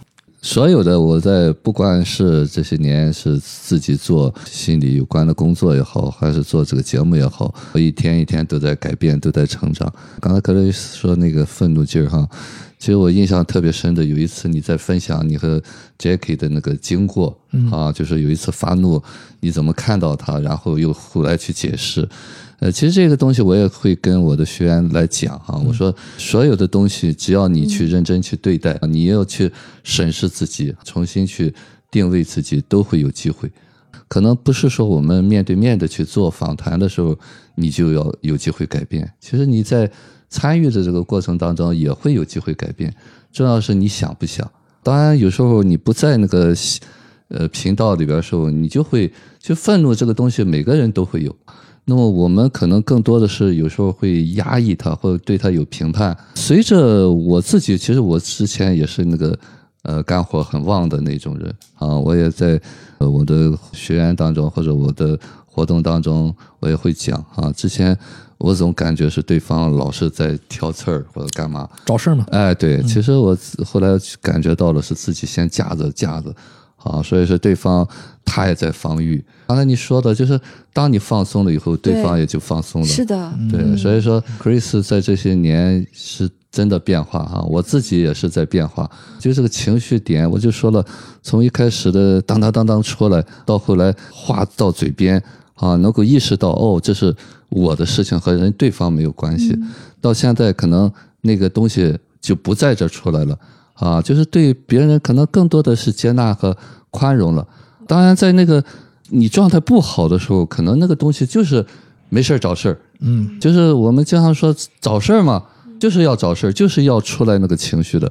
那么重要的就是我们过后是不是能够意识到，过去是反复想这个事就该他，就是他让我这样。当在想的这个过程当中，你其实就在这个情绪里边沉浸着，对啊，你就是在享受那个情绪。我我特别认同于老师说这个事。我前两天发生一个事儿，就是当时也是一个朋友，然后就是在情绪里面，嗯我当时给打个电话，然后直接挂了。然后啊，你挂了，我一开始是我我有情绪，然然后我给他打电话的时候，大概只只过了几秒钟我就挂了，他立马又打回来，然后就是他说了他的感受，嗯非常真诚的说了他的感受，我就一下子就被拉出来了。他想我在我在做什么事情，嗯就是，然后后来我就给他呃发了一段微信，我说我真的特别感谢，就是你的这种坦诚，嗯就我觉得这个东西对我来说就是无比的重要。你在那个里面的时候，你是没有办法抽离的。然后这个时候有个人就是就像我说的，就拍了一下你肩膀，然后跟你说你你前面是个是个坑啊，嗯然后充满善意，对，然后就是那种时刻，你就感觉被被包裹住了，被包容了，那个是我觉得很珍贵的东西。嗯，也是也是我其实，在很多次聊天的时候，在节目里面感受到的东西。嗯，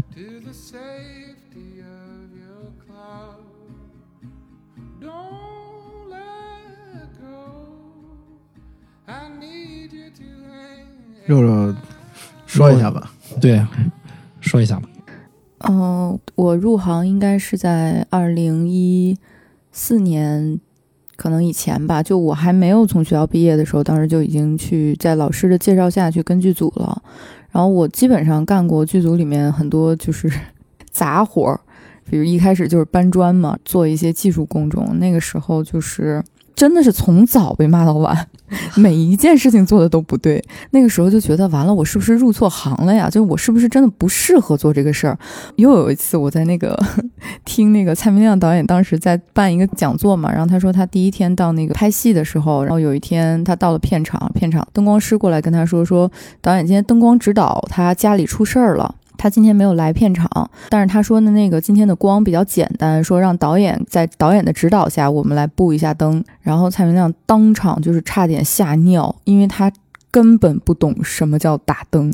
他说我当时就是非常非常装的在现场，假装让他们布了一下那个灯，其实我什么都不懂。因为为了要掩盖自己不懂，然后又要树立导演的威信，他当时讲那个话的时候，我一下子在下面就释然了。我想说，嗯哦，原来蔡明亮也不会打灯啊，就是就是那种感觉。然后那是我一开始刚入行的时候，就一直深深的怀疑自己是不是入错了行，因为不适合干这个。后来开始做跟剧本有关的工作的时候，就觉得电影创作特别特别的有趣，就是它其实是我们的很多人生经验的一个浓缩的体现。就是我觉得那是一个在最短的时间内可以让你去体验不同的人生的一份工作，所以我热爱这份工作。我觉得它嗯让我用一辈子的时间活出了别人可能几辈子的量，就那种感觉特别的爽。嗯直到后来有时期，就是我开始陷入了一种疲惫，因为你会发现电影故事的模式它是在不断重复的，就是从可能一百年前的电影工业开始产生的时候，到现在为止，我们讲的故事一直是在不断的重复前人讲过的故事，你就会陷入一种很深的疲惫，因为你每天看到的剧本，归根结底都是就莎士比亚的四大悲剧、四大喜剧，你会发现他们的内核其实是一样的，然后你就开始变得审美疲劳了。再接着就是来到了，就是可能我人生的一段比较低谷的时期，就是我个人的，呃，情绪上出现了很大的问题，然后包括我身边的很多人，他们的人生也发生了一些变故吧。就是那那一时期，其实是我想说我要不要去转行做别的工作，就是远离创作，因为我们之前聊 Tik Tik Boom 的时候，其实我有简单的讲到一些，因为我身边很多朋友他们都是做跟创意相关的工作的。这个工作它其实大家看到在荧幕上的那两小时，其实真的是我们人生最高光的两小时了。就是你蛰伏的那个三年甚至五年的时间，其实是一段非常孤独而漫长的工作过程。就在那个过程里，你其实要一直不停的，比如你今天写出一个东西，然后你第二天可能就已经推翻了这个东西，然后你要重新写。就是我我觉得大部分的时间对于我们就是我们身边的创作者来说，其实人生都是这样的。你在一天一天不停的重复、不停的推翻自己，然后不停的否定自己，然后重新再来的这个过程当中，你在走一条非常非常孤独、煎熬且漫长的道路。因为这个道路它是一个向内探索的道路，所以没有任何人能够给你任何的指导意见，能够帮你走上所谓的正轨。为什么？就是我原来在唠嗑节目里，其实我有看到有人在留言里面说嘛，说怎么这个女嘉宾这么容易感动啊？怎么什么她都感动？因为我是做这个工作的嘛，所以其实我觉得每一每一部电影，它走到荧幕去跟观众见面的时候，都是一个非常非常不容易的一条路吧。我们走这条路走的其实是很艰辛的，尤其是我们在中国做电影创作，其实是有很多我们经常说，这中国电影人就是很难发声嘛，很多时候我们的喉咙都是被掐住的，我们的嘴都是被捂住的。我们在那个夹缝中试图找到一些可以让我们自己发声的一些空间，就其实这个非常非常的难。接下来就来到就是我开始听明影圆桌派的那一年，从二零二零年疫情开始，整个行业就是巨大的萎缩，然后整个市场巨量的萎缩的这么一个状况下，我听到了这个节目。这个节目给我带来的最大的变化就是，其实这个变化我自己都没有意识到，是我周围的人在告诉我。就他们跟我说，发现你跟一年前特别不一样了。我发现你跟两年前特别不一样了。我原来是一个，我我觉得有点就是那种 dog person，我很希望别人喜欢我，我很希望别人需要我。当他们需要我的时候，我觉得我有存在的价值。因为策划就是一个这样的工作，当导演、编剧、制片人他们需要你的时候，其实你的存在价值是最大化的。我要去衔接和磨合每一个创作者的创意，因为他们很多时候他们是非常尖锐，然后非常独立、非常自我的一帮非常傲慢而又自恋的人。我就养成了我这样的一个怎么说，有一点点讨好型人格的这么一个一个性格吧。我通过这一年听民影圆桌派的节目，就是我有深刻的意识到，说我该如何去取悦我自己。当我已经逐渐的学会了如何取悦我自己的时候，我发现我开始有能力去取悦别人了。嗯我感觉就是我被一些就是在网上认识的朋友，我人生没有在这么短的时间内在网络上认识这么多人，就是我觉得我被网上认识的这些朋友，甚至有的时候超过了我在人生当中过去的几十年认识的真实的人类朋友。就是那种感觉太奇妙、太幸福了。我今天可以赋予别人的力量，都是我从你们每一个人身上汲取到的力量。就是所以我觉得，像玲玲姐姐说，就她会觉得她甚至不配来这个节目，因为这个节目是聊聊心理的，但是她可能心里没有那么 OK。我在想说，没有人的心理是完全 OK 的。很多人他们最大的问题是，他们根本意识不到他们心里有出现了什么样的问题。他们现在遇到了什么样的问题？这个问题是如此的巨大，已经影响到了他们自己的生活，影响到了他们身边的人的生活。每一次听到玲玲姐姐说话的时候，我都觉得，我的天啊，这个世界上怎么会有人说话声音这么好听啊？好好听啊，然后好治愈，好温柔啊！我到现在都记得，就是雨果老师讲过的。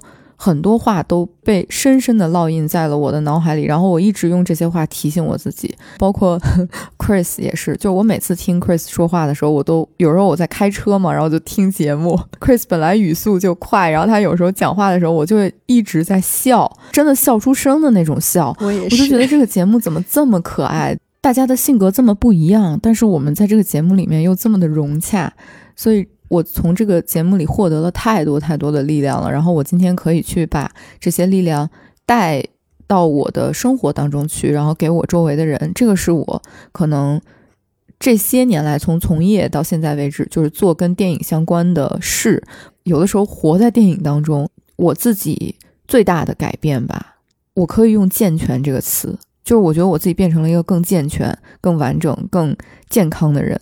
就这个事情是我之前一直不敢承认，但是今天我有勇气去承认的这么一个事情。嗯嗯，哎，刚才大家分享的都很不错。我补充一点，就是在我分享的我刚才的这些部分里面，其实我也有一部分要留到最后跟听众们说的，就是我还有我不能分享的，而那些不能分享的，是我之前更不敢碰触的，嗯而是现在我敢碰触，但是我不想给听众们分享的。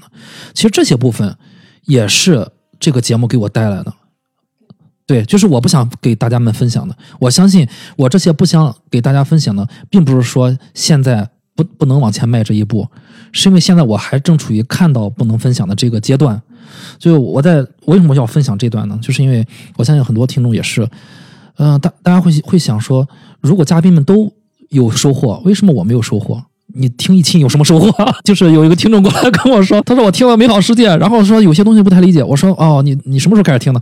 他说我刚开始听，听没就第一期就听的《美好世界》。我所以我，我才想哦，原来是这样。就我跟大家说，就是我们每个人其实也有那些不能碰触的东西，总有不能碰触的东西。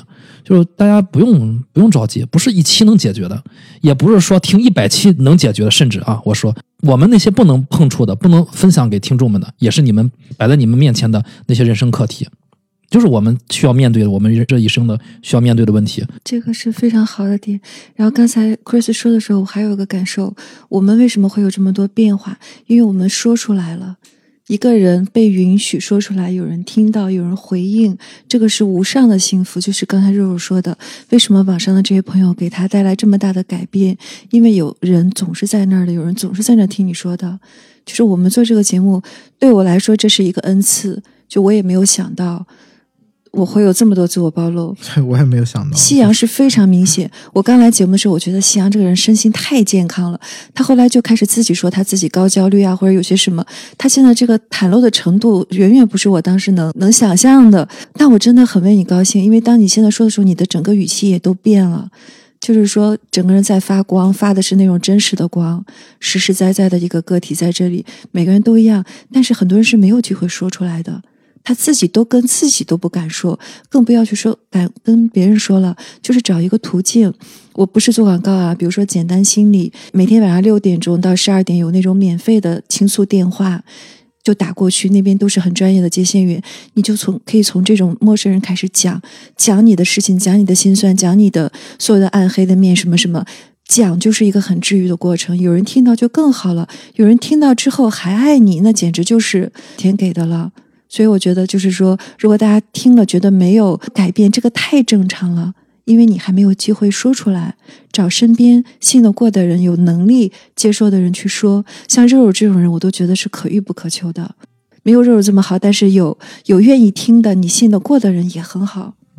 嗯，我补充一点，就是曾经有一个听众过来，呃，和我聊天啊，他跟我说，他说，他说你们在节目里面老总是说说，呃，要听完节目之后多思考啊，自我探索呀、他说我怎么就遇到一个事情之后，我思考完了之后没有任何改变呢？呃，其实我也在想，我在想去怎么去和 去和我们的听众去解释这个事情。我个人的经验，我觉得就是你思思考一次，肯定也不会有什么结果。对，这是需要一个长期的过程。而呃如果说在我们节目里面，你经常自我思考，也没有什么结果，可能就是我们的节目的效果也不是很很很到。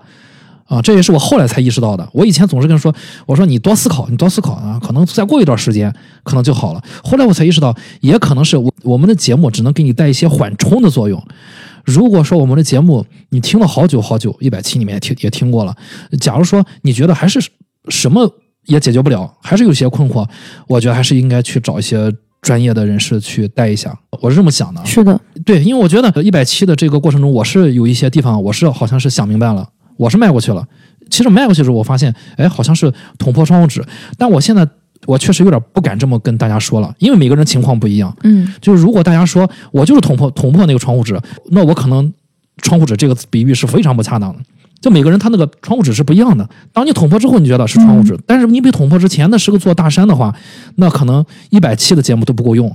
那如果说大家在不停的自我探索中没有任何结果的时候，大家可以去就是去考虑一些别的，去找一些什么呃心理咨询师啊，去找一些别的方式，去看看有没有别的可能。我是这么想的。你看到别人改变了，但你不知道他做了、经历了多少事情，或者他有多少助力，他有多少机缘。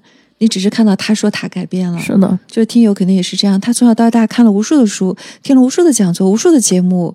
这个东西，一个是量变到质变，还有就是每个人他所谓的思考是不一样的。有的人是去觉察，有的人想来想去就是想同一个问题，就是千变万化。但是就是总比没有强吧。他能跟你这样表达，我觉得也很好。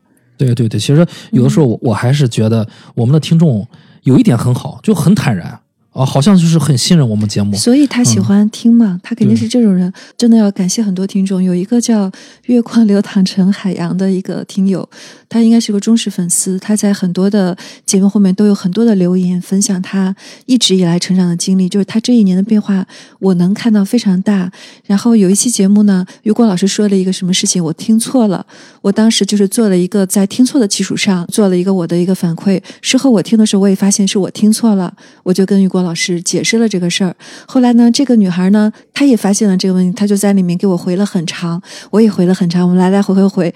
后来她说：“你知道吗？冬天她种了一颗，她她捡了一个迎春花的种子，今天突然开花了。她说没有什么，就是今天开花了。我告诉你，分享给你，我就很感动。然后我就觉得。”就是他，他那种很明显的成长。然后他说，他从一开始对他听节目的时候，有些地方是刺痛他的，到后面他完全的理解，他接纳自己以及其他的。我相信他是经过了非常艰难的这个过程。每个人的这个艰难的过程不一样，时长或者方式都不一样，但是一定是有收获的。然后他又愿意分享，我是很感激。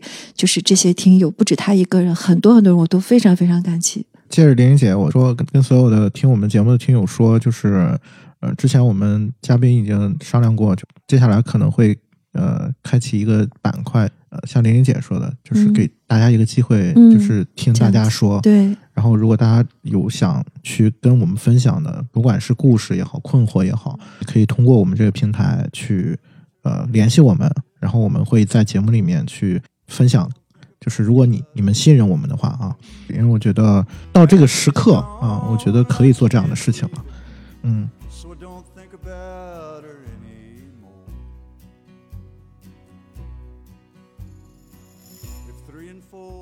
我觉得最后我们先展望一下未来吧。大家觉得我们这个节目啊，对你来说意味着什么？嗯，这个其实题面比较大，嗯，大家可以展开来说，没有关系。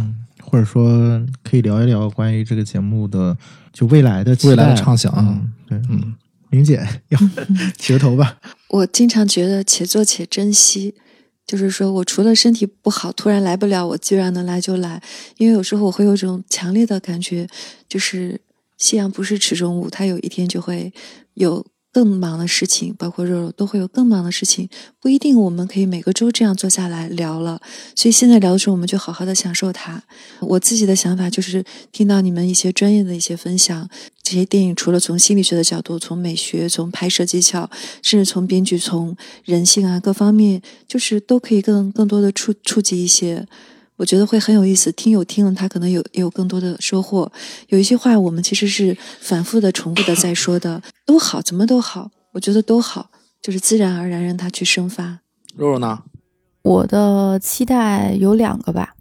第一个是我又是作为一个忠实听众，我是不是今天唯一一个准备了作业的人来好好做作业的？对啊，我我认真的听了我们的所有的节目嘛，然后我其实有发现一件事儿，就是雨果老师现在的话变少了。嗯嗯，早期的节目里，其实雨果老师会讲很多东西。后来，因为一个是因为我们人多了嘛，然后每个人占用的时间就多了，雨果老师可能渐渐的他就没有再主动的去讲很多关于心理学的知识啊，包括一些建议什么的。但是其实我想说的是，就是我从一个听众的角度来说，我觉得雨果老师的很多话其实都让我很受益。所以，其实我还是期待未来节目里雨果老师能多多发言，嗯这是第一个。第二个呢，就是我觉得我们这个节目叫《迷影圆桌派》嘛，然后刚才夕阳讲到说他做这个节目的初衷其实是为了要让自己能够跟电影产生连接。我还是期待吧，就是未来我们能在节目里多跟大家分享一些跟电影有关的东西，就因为这个东西其实是唤起大家对电影的热爱的最简单直接的一个方式。而且其实真的，我每一次听你们聊电影的时候，我都觉得好幸福啊，就是因为很多时候可能我我忘了我自己有多么热爱电影，或者说我曾经在电影里面得到了多少力量的时候，我听到这个节目，我就会想起来我我如此的热爱电影。这个是我自己的一个对未来就是节目的期待，因为有的时候，嗯，我记得有几期节目特别有意思，就是我听到你们在讲一些跟电影有关的知识的时候，我想说，哎，我竟然不知道，哎，原来这个电影是这样的，原来这个导演是这样的，我就觉得特别有趣，然后我就去查他的那个资料了。这个是我到了今天为止，我仍然在学习的一个东西，所以这是我觉得我们节目的两大宝藏吧，迷影和圆桌派齐头并进吧，未来这两个，就是这是我的我的一个想法，嗯。就是肉肉刚才说有网人那个分享两句，这个话题其实我之前最早跟 Chris 提过这个事儿，对吧？啊，我印象特别深是肉肉上次来青岛的时候，然后我们那天吃完饭，你送我回家嘛，开车，然后我在车上我跟你说，有没有发现于果老师他话越来越少了？然后 Chris 跟我说，是是不是就是放电影影响到老师的这个思路了？我上次跟肉肉说这个事儿的时候，然后他刚才给你的反馈，跟你当时给我的反馈，就是基本上是差不多的。但是我说我完全不是这么想的。我当时跟你说这个事儿的时候，你还记得我当时怎么跟你说的吗？我说我跟你说这个事儿，是我觉得这不是一个问题，而是我觉得是是我们都在往前走。我只是从我的感受，是我觉得于老师觉得可他可以不用说那么多了。这个时候就需要于老师来对答对对疑解惑。对对，像讲的还是比较准确吧。说实的话，我每一期节目都是很认真的去对待啊。其实我也很多的事情哈、就是平时其实我在现实当中要做工作，可能有很多人会说，哎也太贵了或者怎么样啊。其实我拿出这个时间就是做公益啊，而且呢。真的像你们说的，你们其实现实当中，我你们的话已经起了作用了，啊，就是没有必要我再去澄清。还有一个就是说，我希望就是你们提出一些问题，就是我能够用我的专业或者我认知的东西去做一些解答吧。嗯，呃，因为这个节目嘛，必定是因为它是一个大家来讨论的一个节目，而且我这个人还不太愿意就是有主导性的去讲。呃，我做这个节目越来越轻松啊，就像我带呃个案或者在团体一样，不需要去做准备或怎么样，更多的是愿意让自己很真实。他们有时候很笑啊，说有真实的东西，我希望是这样的东西。其实，在做访谈的时候，我们是互相促进的，在某些点上，就是说。呃你们也在给我一些支持。哦如果是你们真的有疑问或者有什么东西说出来，不是我刻意不想多说，只是我觉得你们都能够回答了这些问题，所以我尽量吧，呃，没有说不想去说或者怎么样。到了一个时候，我也会拉不住的讲啊。当然，其实有时候我都是瞬间有的哈，可能你们一说的时候，可能就忘了。刚才电影的时候，就我有想起一部电影，比较喜欢那个电影，就是呃苏菲的抉择，嗯，呃那个电影，哇，好老了，哦。我小时候的片子，那电影很好看。呃对，还有刚才肉肉讲的 Five to Seven 啊，还有偷心，这些都是我在做活动的时候、做成长的时候，我都经常会提的一些电影。其实说实话，在这个过程当中呢，我也在不断的静下心来听你们说，在这期间，我也在不断的接受一些营养吧，啊，就是呃很开心有这么一个机会啊，你们在这个过程当中碰撞啊，而且是你们在谈这个对电影的这种观感的时候，哎，我想，哎，这是一个视角，包括我在做我自自己的工作的时候，我也会想，哦，原来有些人是从这个视角去看这个问题的，所以我都感觉都非常好。你有时候真的我没想到要要讲什么，如果你们提出来有什么，那我还是愿意去，哎，嗯，说到这儿，我我想了一个，就是呢，给我们就是主创来说，就是做提纲的时候，可能要留意一些设设置的问题，呃，可能调动大家。另外一个，其实我自己的感受是，刚才于果老师说到一点，我也有这个感受，就是我们的其他的人，包括我，就是在发言的时候，其实非常有自信。嗯现在我们处于这个阶段的时候，我们说出来的是怎么说呢？是从我们的个人的经验和成长经历里面说出来的。这个东西我我们知道是站得住的，所以我们敢说了。但是呢，为什么肉肉会有这个呢？其实我我比较了解，就像我刚才说的，有人从《美好的世界》听到第一期，当他从《美好世界》听到第一期，新的朋友进来的时候，其实他能能听到的是专业的心理咨询师，也就是于果老师，他的声音是更笃定的、更沉稳的打。断一下，如果那如果倒着听，那 会不会？他 有可能，有可能，有可能，有可能是倒着听的，但也有可能就是如果他真的想听的话，最好是就不要不要听到五十期之前了，就听后面这这这五十就可以了，就够用了，就够用了。越说越想听，赶紧 的。所以我，所以我我就说，呃，可能是我们在发言的时候就更有自信了吧。啊对对对对然后就即便像我这心理学小白，然后我们也我也是平时因为做节目会查很多的资料，我连加牌我都知道，我对我连看这个呃 Coco 我都知道能联想到加牌这个事情。嗯，就我现在说出来这些事情是有自信的，就是不是不敢说，可能之前可能更需要就是依赖于、呃于果老师把这个事儿说出来。对。对，所以我觉得，嗯，我来总结一下，就刚才我说的这个事情，其实这是我一个人生经验，就是我在我生活中的各个方面嘛，生活、工作，甚至在我们的节目里面，我的经验就是，如果你身边有一个，嗯呃，能像一个灯塔一样的人照亮你，当然了，你要确定这个人是个灯塔啊，你你要确定这个人不是个 PUA 啊，不是酱油 对对对，你这这这是很容易颠倒的事情。你要擦亮眼睛看那个人，但是如果你不相信你身边有一个灯塔在的话，你擦亮眼睛你也找不着，你连 PUA 都找不着，因为你不相信会有这种人存在你在你的身边。嗯，如果你相信会有人存在你连身边，PUA 都找不着，也太狠了。对，因为你闭着眼，PUA 没必要找你找你这种，所以所以我说，如果大家能找到，哎，是你现实生活中的像灯塔一样的，比如说精神导师啊，或者说是强者啊，或者说是前辈啊，真正的去会无私的去分享给你他的人生经验、他的经历。我觉得至少这些事发生在我的身上，是我是非常受用的，给我带来了非常多的思考。在这个事情没发生在我身上之前，我觉得我们的节目有人会过来问，哎，你到底做了个什么节目？我就告诉他，我做了一个初级的心理学节目，入门级的心理学节目，照着电影的外壳。就很多听众们就就是在线下见到我的时候，都知道我说过这番话。但是后来我在接触到这些人之后，就我的智商有些开化了，我的大脑上面有灵光了之后，我会告诉他，我们的节目是一个心灵成长节目。这是有一个本质上的区别的。如果大家真的愿意相信身边有强者，大家擦亮眼睛去找到那个强者，让那个强者照耀你的时候，我相信你身上一定会有很大的改变。嗯，当然还是那句话，要擦亮眼睛，就是你们要自己去辨别这个人他是不是强强者。嗯，这就是我的，就是我的一些经历吧，就包括我的工作、我的生活上，比如说前辈给我的经验，我确定了他是无私的吧，我一般都会抓住这个人不放，然后工作上就会有一些非常好的事情发生。嗯嗯嗯，这就是为什么以前家里面人老说家族的那个老人他不会害你嗯啊、这个道理其实他本身只是是完全正确的。但我们去去除那一部分，他本身家族的老人，如果他愿意把他的人生经验分享给你，受用一辈子，那是那是非常肯定的。嗯，我就把这个事情总结起来，告诉给大家。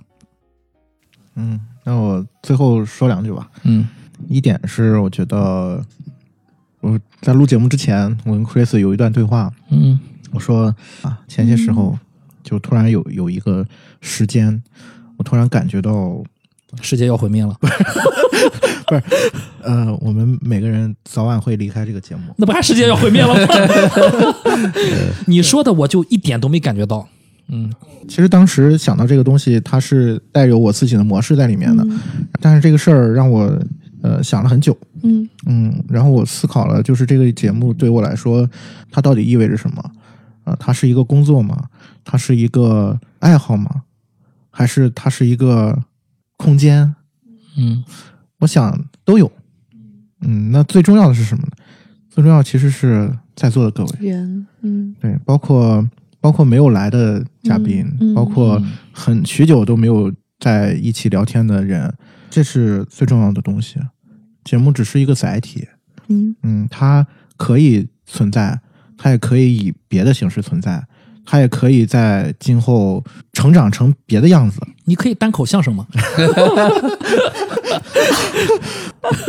在古早变成的节目里面，变成脱口秀节目一有一期是我 有好单口相声好几期，别听了好几期，好了，我大家现在立刻把这期节目关上，然后去听那期节目。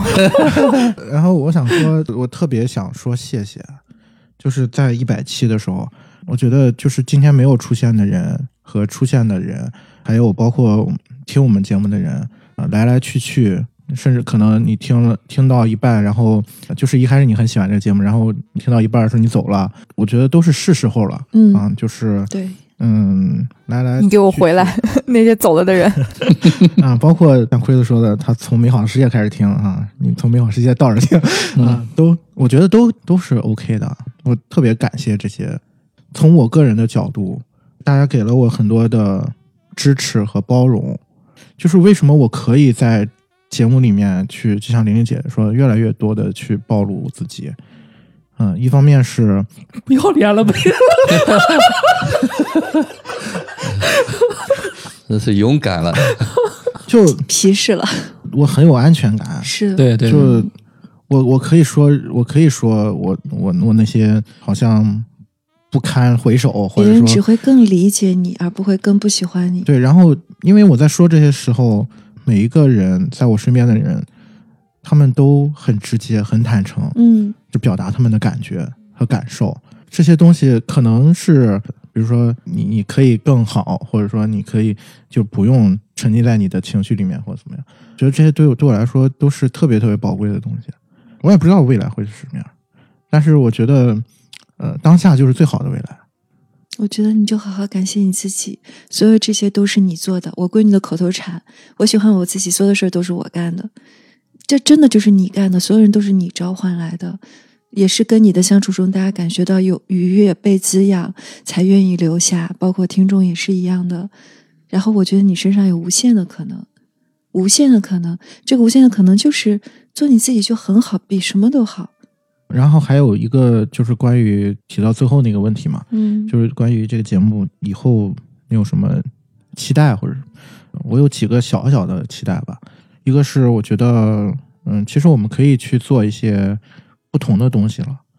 就是我之前跟 Chris 也聊过啊，就是比如说聊聊时尚的东西啊，聊聊什么。但我觉得这个东西是你觉得是时候了，嗯那我们就可以做。嗯，我觉得这个东西就是一个嗯，顺其水自然的。感觉。对，然后我觉得，如果你们能回想起来的话，我们五个人，五个人就是同在一个节目里面录的第一期节目是《心灵奇旅我》，超爱那一嗯期，超爱，嗯是也是在去年年底的这个嗯时候，嗯，你就是从那时候开始改变的，在我印象里是那一期因为我我我感受到了别人对我的信任和坦诚，嗯然后我就觉得我也可以嗯这样去做了。那是我第一次看到，就嗯对，因为那天就是我听到了别人对我说嗯他的一些，他在向我去坦诚，就是他说了很多他关于他的事情。就我当时第一感觉是，我何德何能，就是去能有人这么坦诚的去信任，去信任我。然后第二点就是，我突然发现，其实我也可以，嗯，真好，就是嗯。嗯，可以去信任别人，可以就是更坦诚的去面对我们的朋友，面对我们的家人，嗯。面嗯，对我们爱的人。很明显的变化，在我看来，嗯。就从那一期，我觉得你整个人就开始包裹少了，对，然后我之前也跟跟嗯大家说过，就是嗯。我觉得，我感觉从我辞职那一年算，我每年做的事情都不一样，唯一没变的就是这个节目一直在陪伴着我们。这个是我我是录节目之前跟 Chris 也在说，就这个节目它最后的功能是什么？嗯它最重要的、最最有价值的部分，除了我刚才说的人，对于所有的听这个节目的人，包括我们自己，为什么大家也愿意来录这个节目？觉得可能就是陪伴吧。就是陪伴，就是这嗯样，嗯。陪伴非常非常的重要。陪伴是这个世界上我最喜欢的两个词。嗯我觉得就是真正的关系，一定要在关系里治愈他的。你看了再多的道理都没有用，有一个人实实在在的爱你，哪怕是一只小狗，对你都是莫大的。嗯，这就是我我想说的，在一百期的最后说的。嗯，你不觉得很安全吗？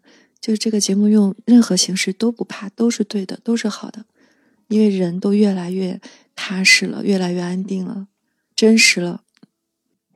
我赞成夕阳说的。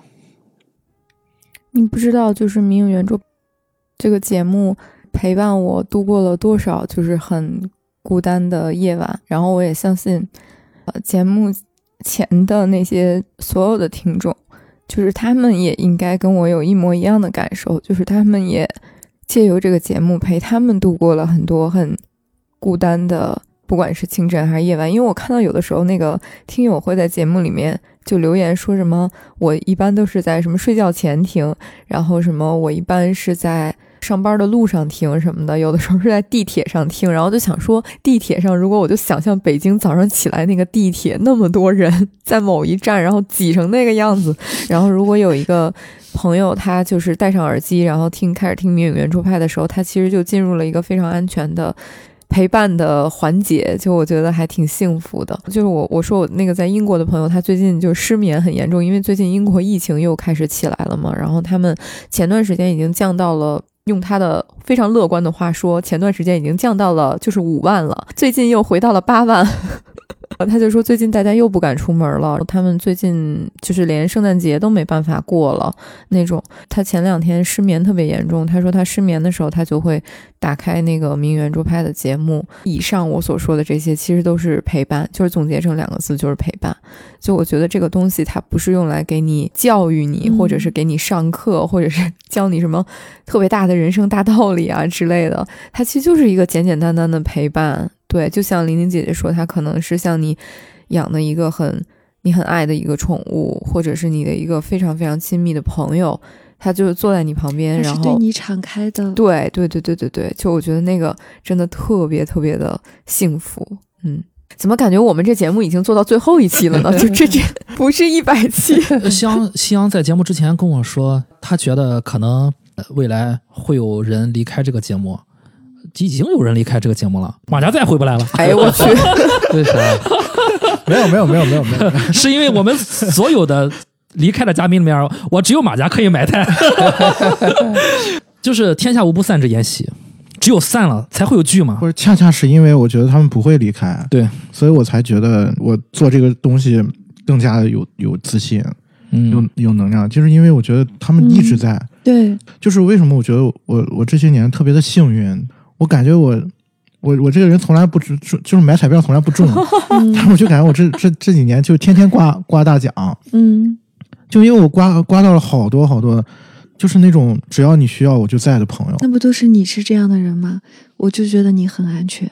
你自己再说自己不好的时候，那是因为你真的很好，你才会对自己要求过于高。对，但是你会让别人都觉得很温暖、很安全。就是说，很善良的人才会担心自己还没有那么善良。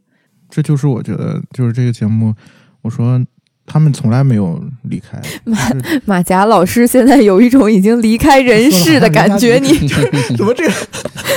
不要这样。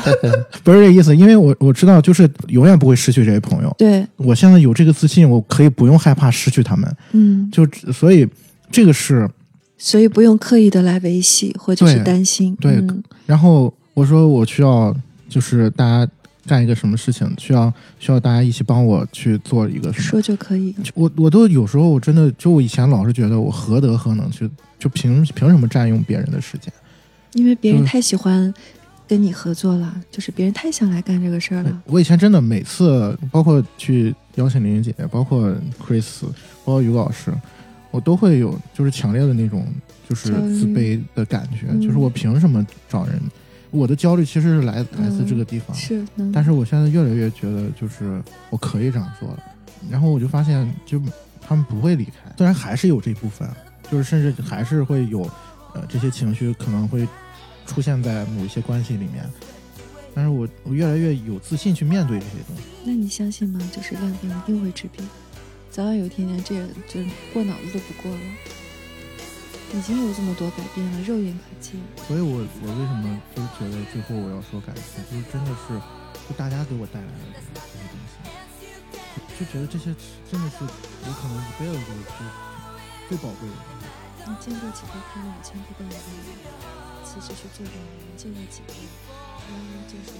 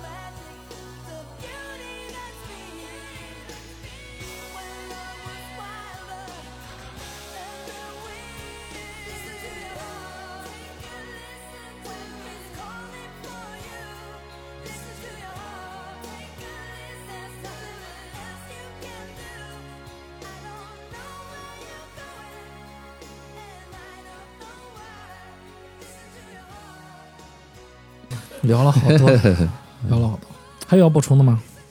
有要补充的吗？？嗯我想给想想回馈一句哈，嗯其实呃不用害怕，即便是你召唤不来也很正常。所有的人都可能离开，所有的发生都可能出乎你的意料，但是那就是发生吧。对，所谓的我在参与这节目的时候，并没有感觉，除了时间上以外，来了以后，只要我把时间空出来，我没有觉得是负担吧，不会刻意的要怎么样绞尽脑汁或者什么样，但是我会很认真的对待。嗯就是你们在说的这个过程当中，其实我很希望就在这个过程当中，你们提出来一些东西，或者是你们在出了我我感觉到或者我觉得需要去呃提醒一下东西，我才会反馈。嗯啊，所以刚才就是，即便是我希望这个节目，呃，将来就是你们都可以，就不用我，就是也是会把这些东西，你已经我现在感觉到了，包括我的学员也在听，其实我更多的是讲我能起的作用，就是让你们能够看到一些过去的局限，就像我自己一样，啊，能够跳出来，这就是我参与这些活动的一个初衷吧。我只能说，哎呦，可能都在这个平面，我以前也是在这个平面，能够有机会跳出来，重新来审视自己，不再是要一直在证明，一直在要那个认可，就 OK 了啊。那个真实的东西是最有力量的，就包括我们这个嘉宾之间都很真实的很去舒服这样。对，去坦诚的去聊这些东西。当然，这里头不是是最正确、最好的，但是一定是呃真诚的、热爱的东西，啊，这就足够了。嗯，嗯，很感谢夕阳，这个我觉得最感谢的还是夕阳，能能做这些事情，然后召唤来大家。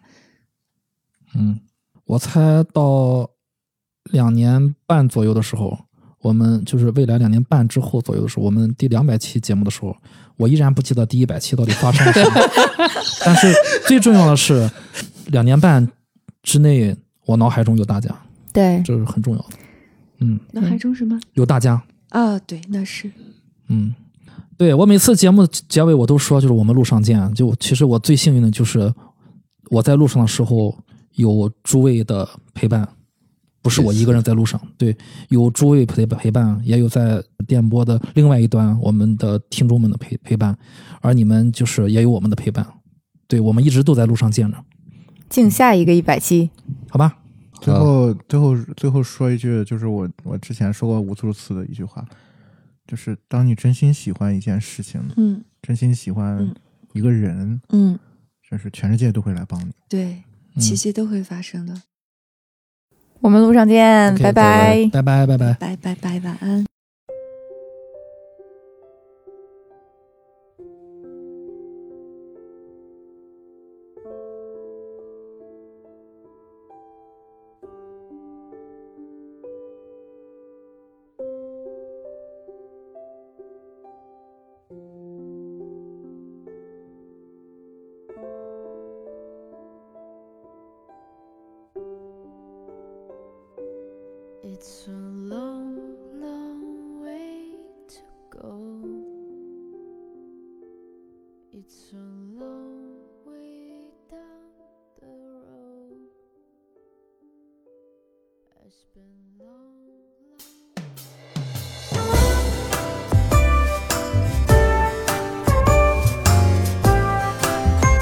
只有每秒二十四帧，但精彩不止在那瞬间。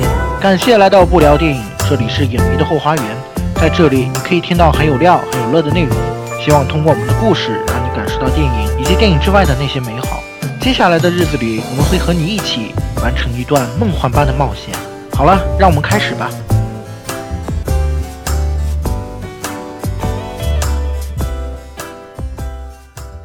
因为每个人都有自己的船，都在活在自己的局限里面。一生中认识的人很多，但是真正能够成为朋友的，还是离不开那个志同道合。如果你说他是一个坏人，那么他是一个遵从自己内心行为准则的坏人因为。我爱你，这是爱情，那我为了你去改变，但是为什么你却并不是用同样的爱来回馈我？我觉得年轻导演需要鼓励，也需要鞭策。嗯，First 里面那些很粗粝的，就是很深色的那些东西，就是它很珍贵。离开了电影院，并不代表就是你走出了电影。拍电影这个事儿，它不是闹着玩的。我就是想把生活的东西带进来。视人类为故乡的人，才是拥有故乡的人。你是否有这个勇气，在别人笑的时候，你选择哭？你是否有这个勇气，在别人哭的时候，允许他哭？而正是那个让你就是产生情绪的人，才能帮你看清你自己。每个人都表现出了很好的善意，每个人都表现出了一种理解我。甚至都怀疑，现在你说我是不是长大？在我们的传播的视野里边，他们确实是处在一个被忽视的一个状态。你主要的目的是通过这期节目找到这个姑娘吧？刁亦男在这两部电影玩了一把金庸小说里边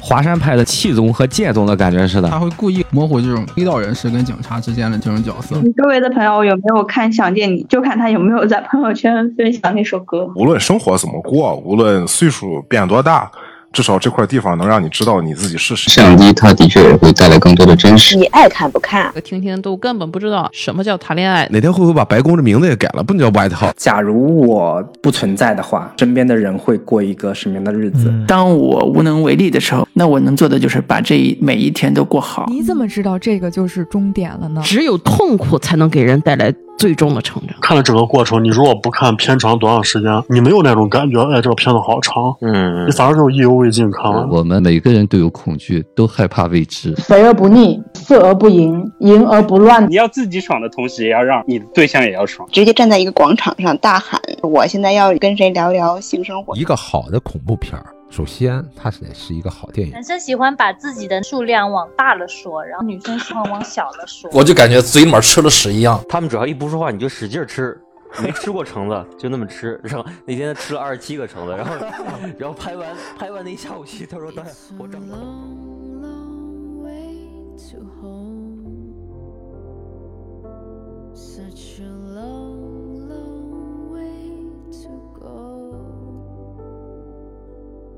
Been long, long nights to search.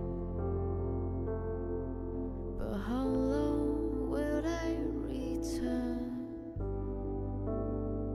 Together we will sing, the song we used to write together.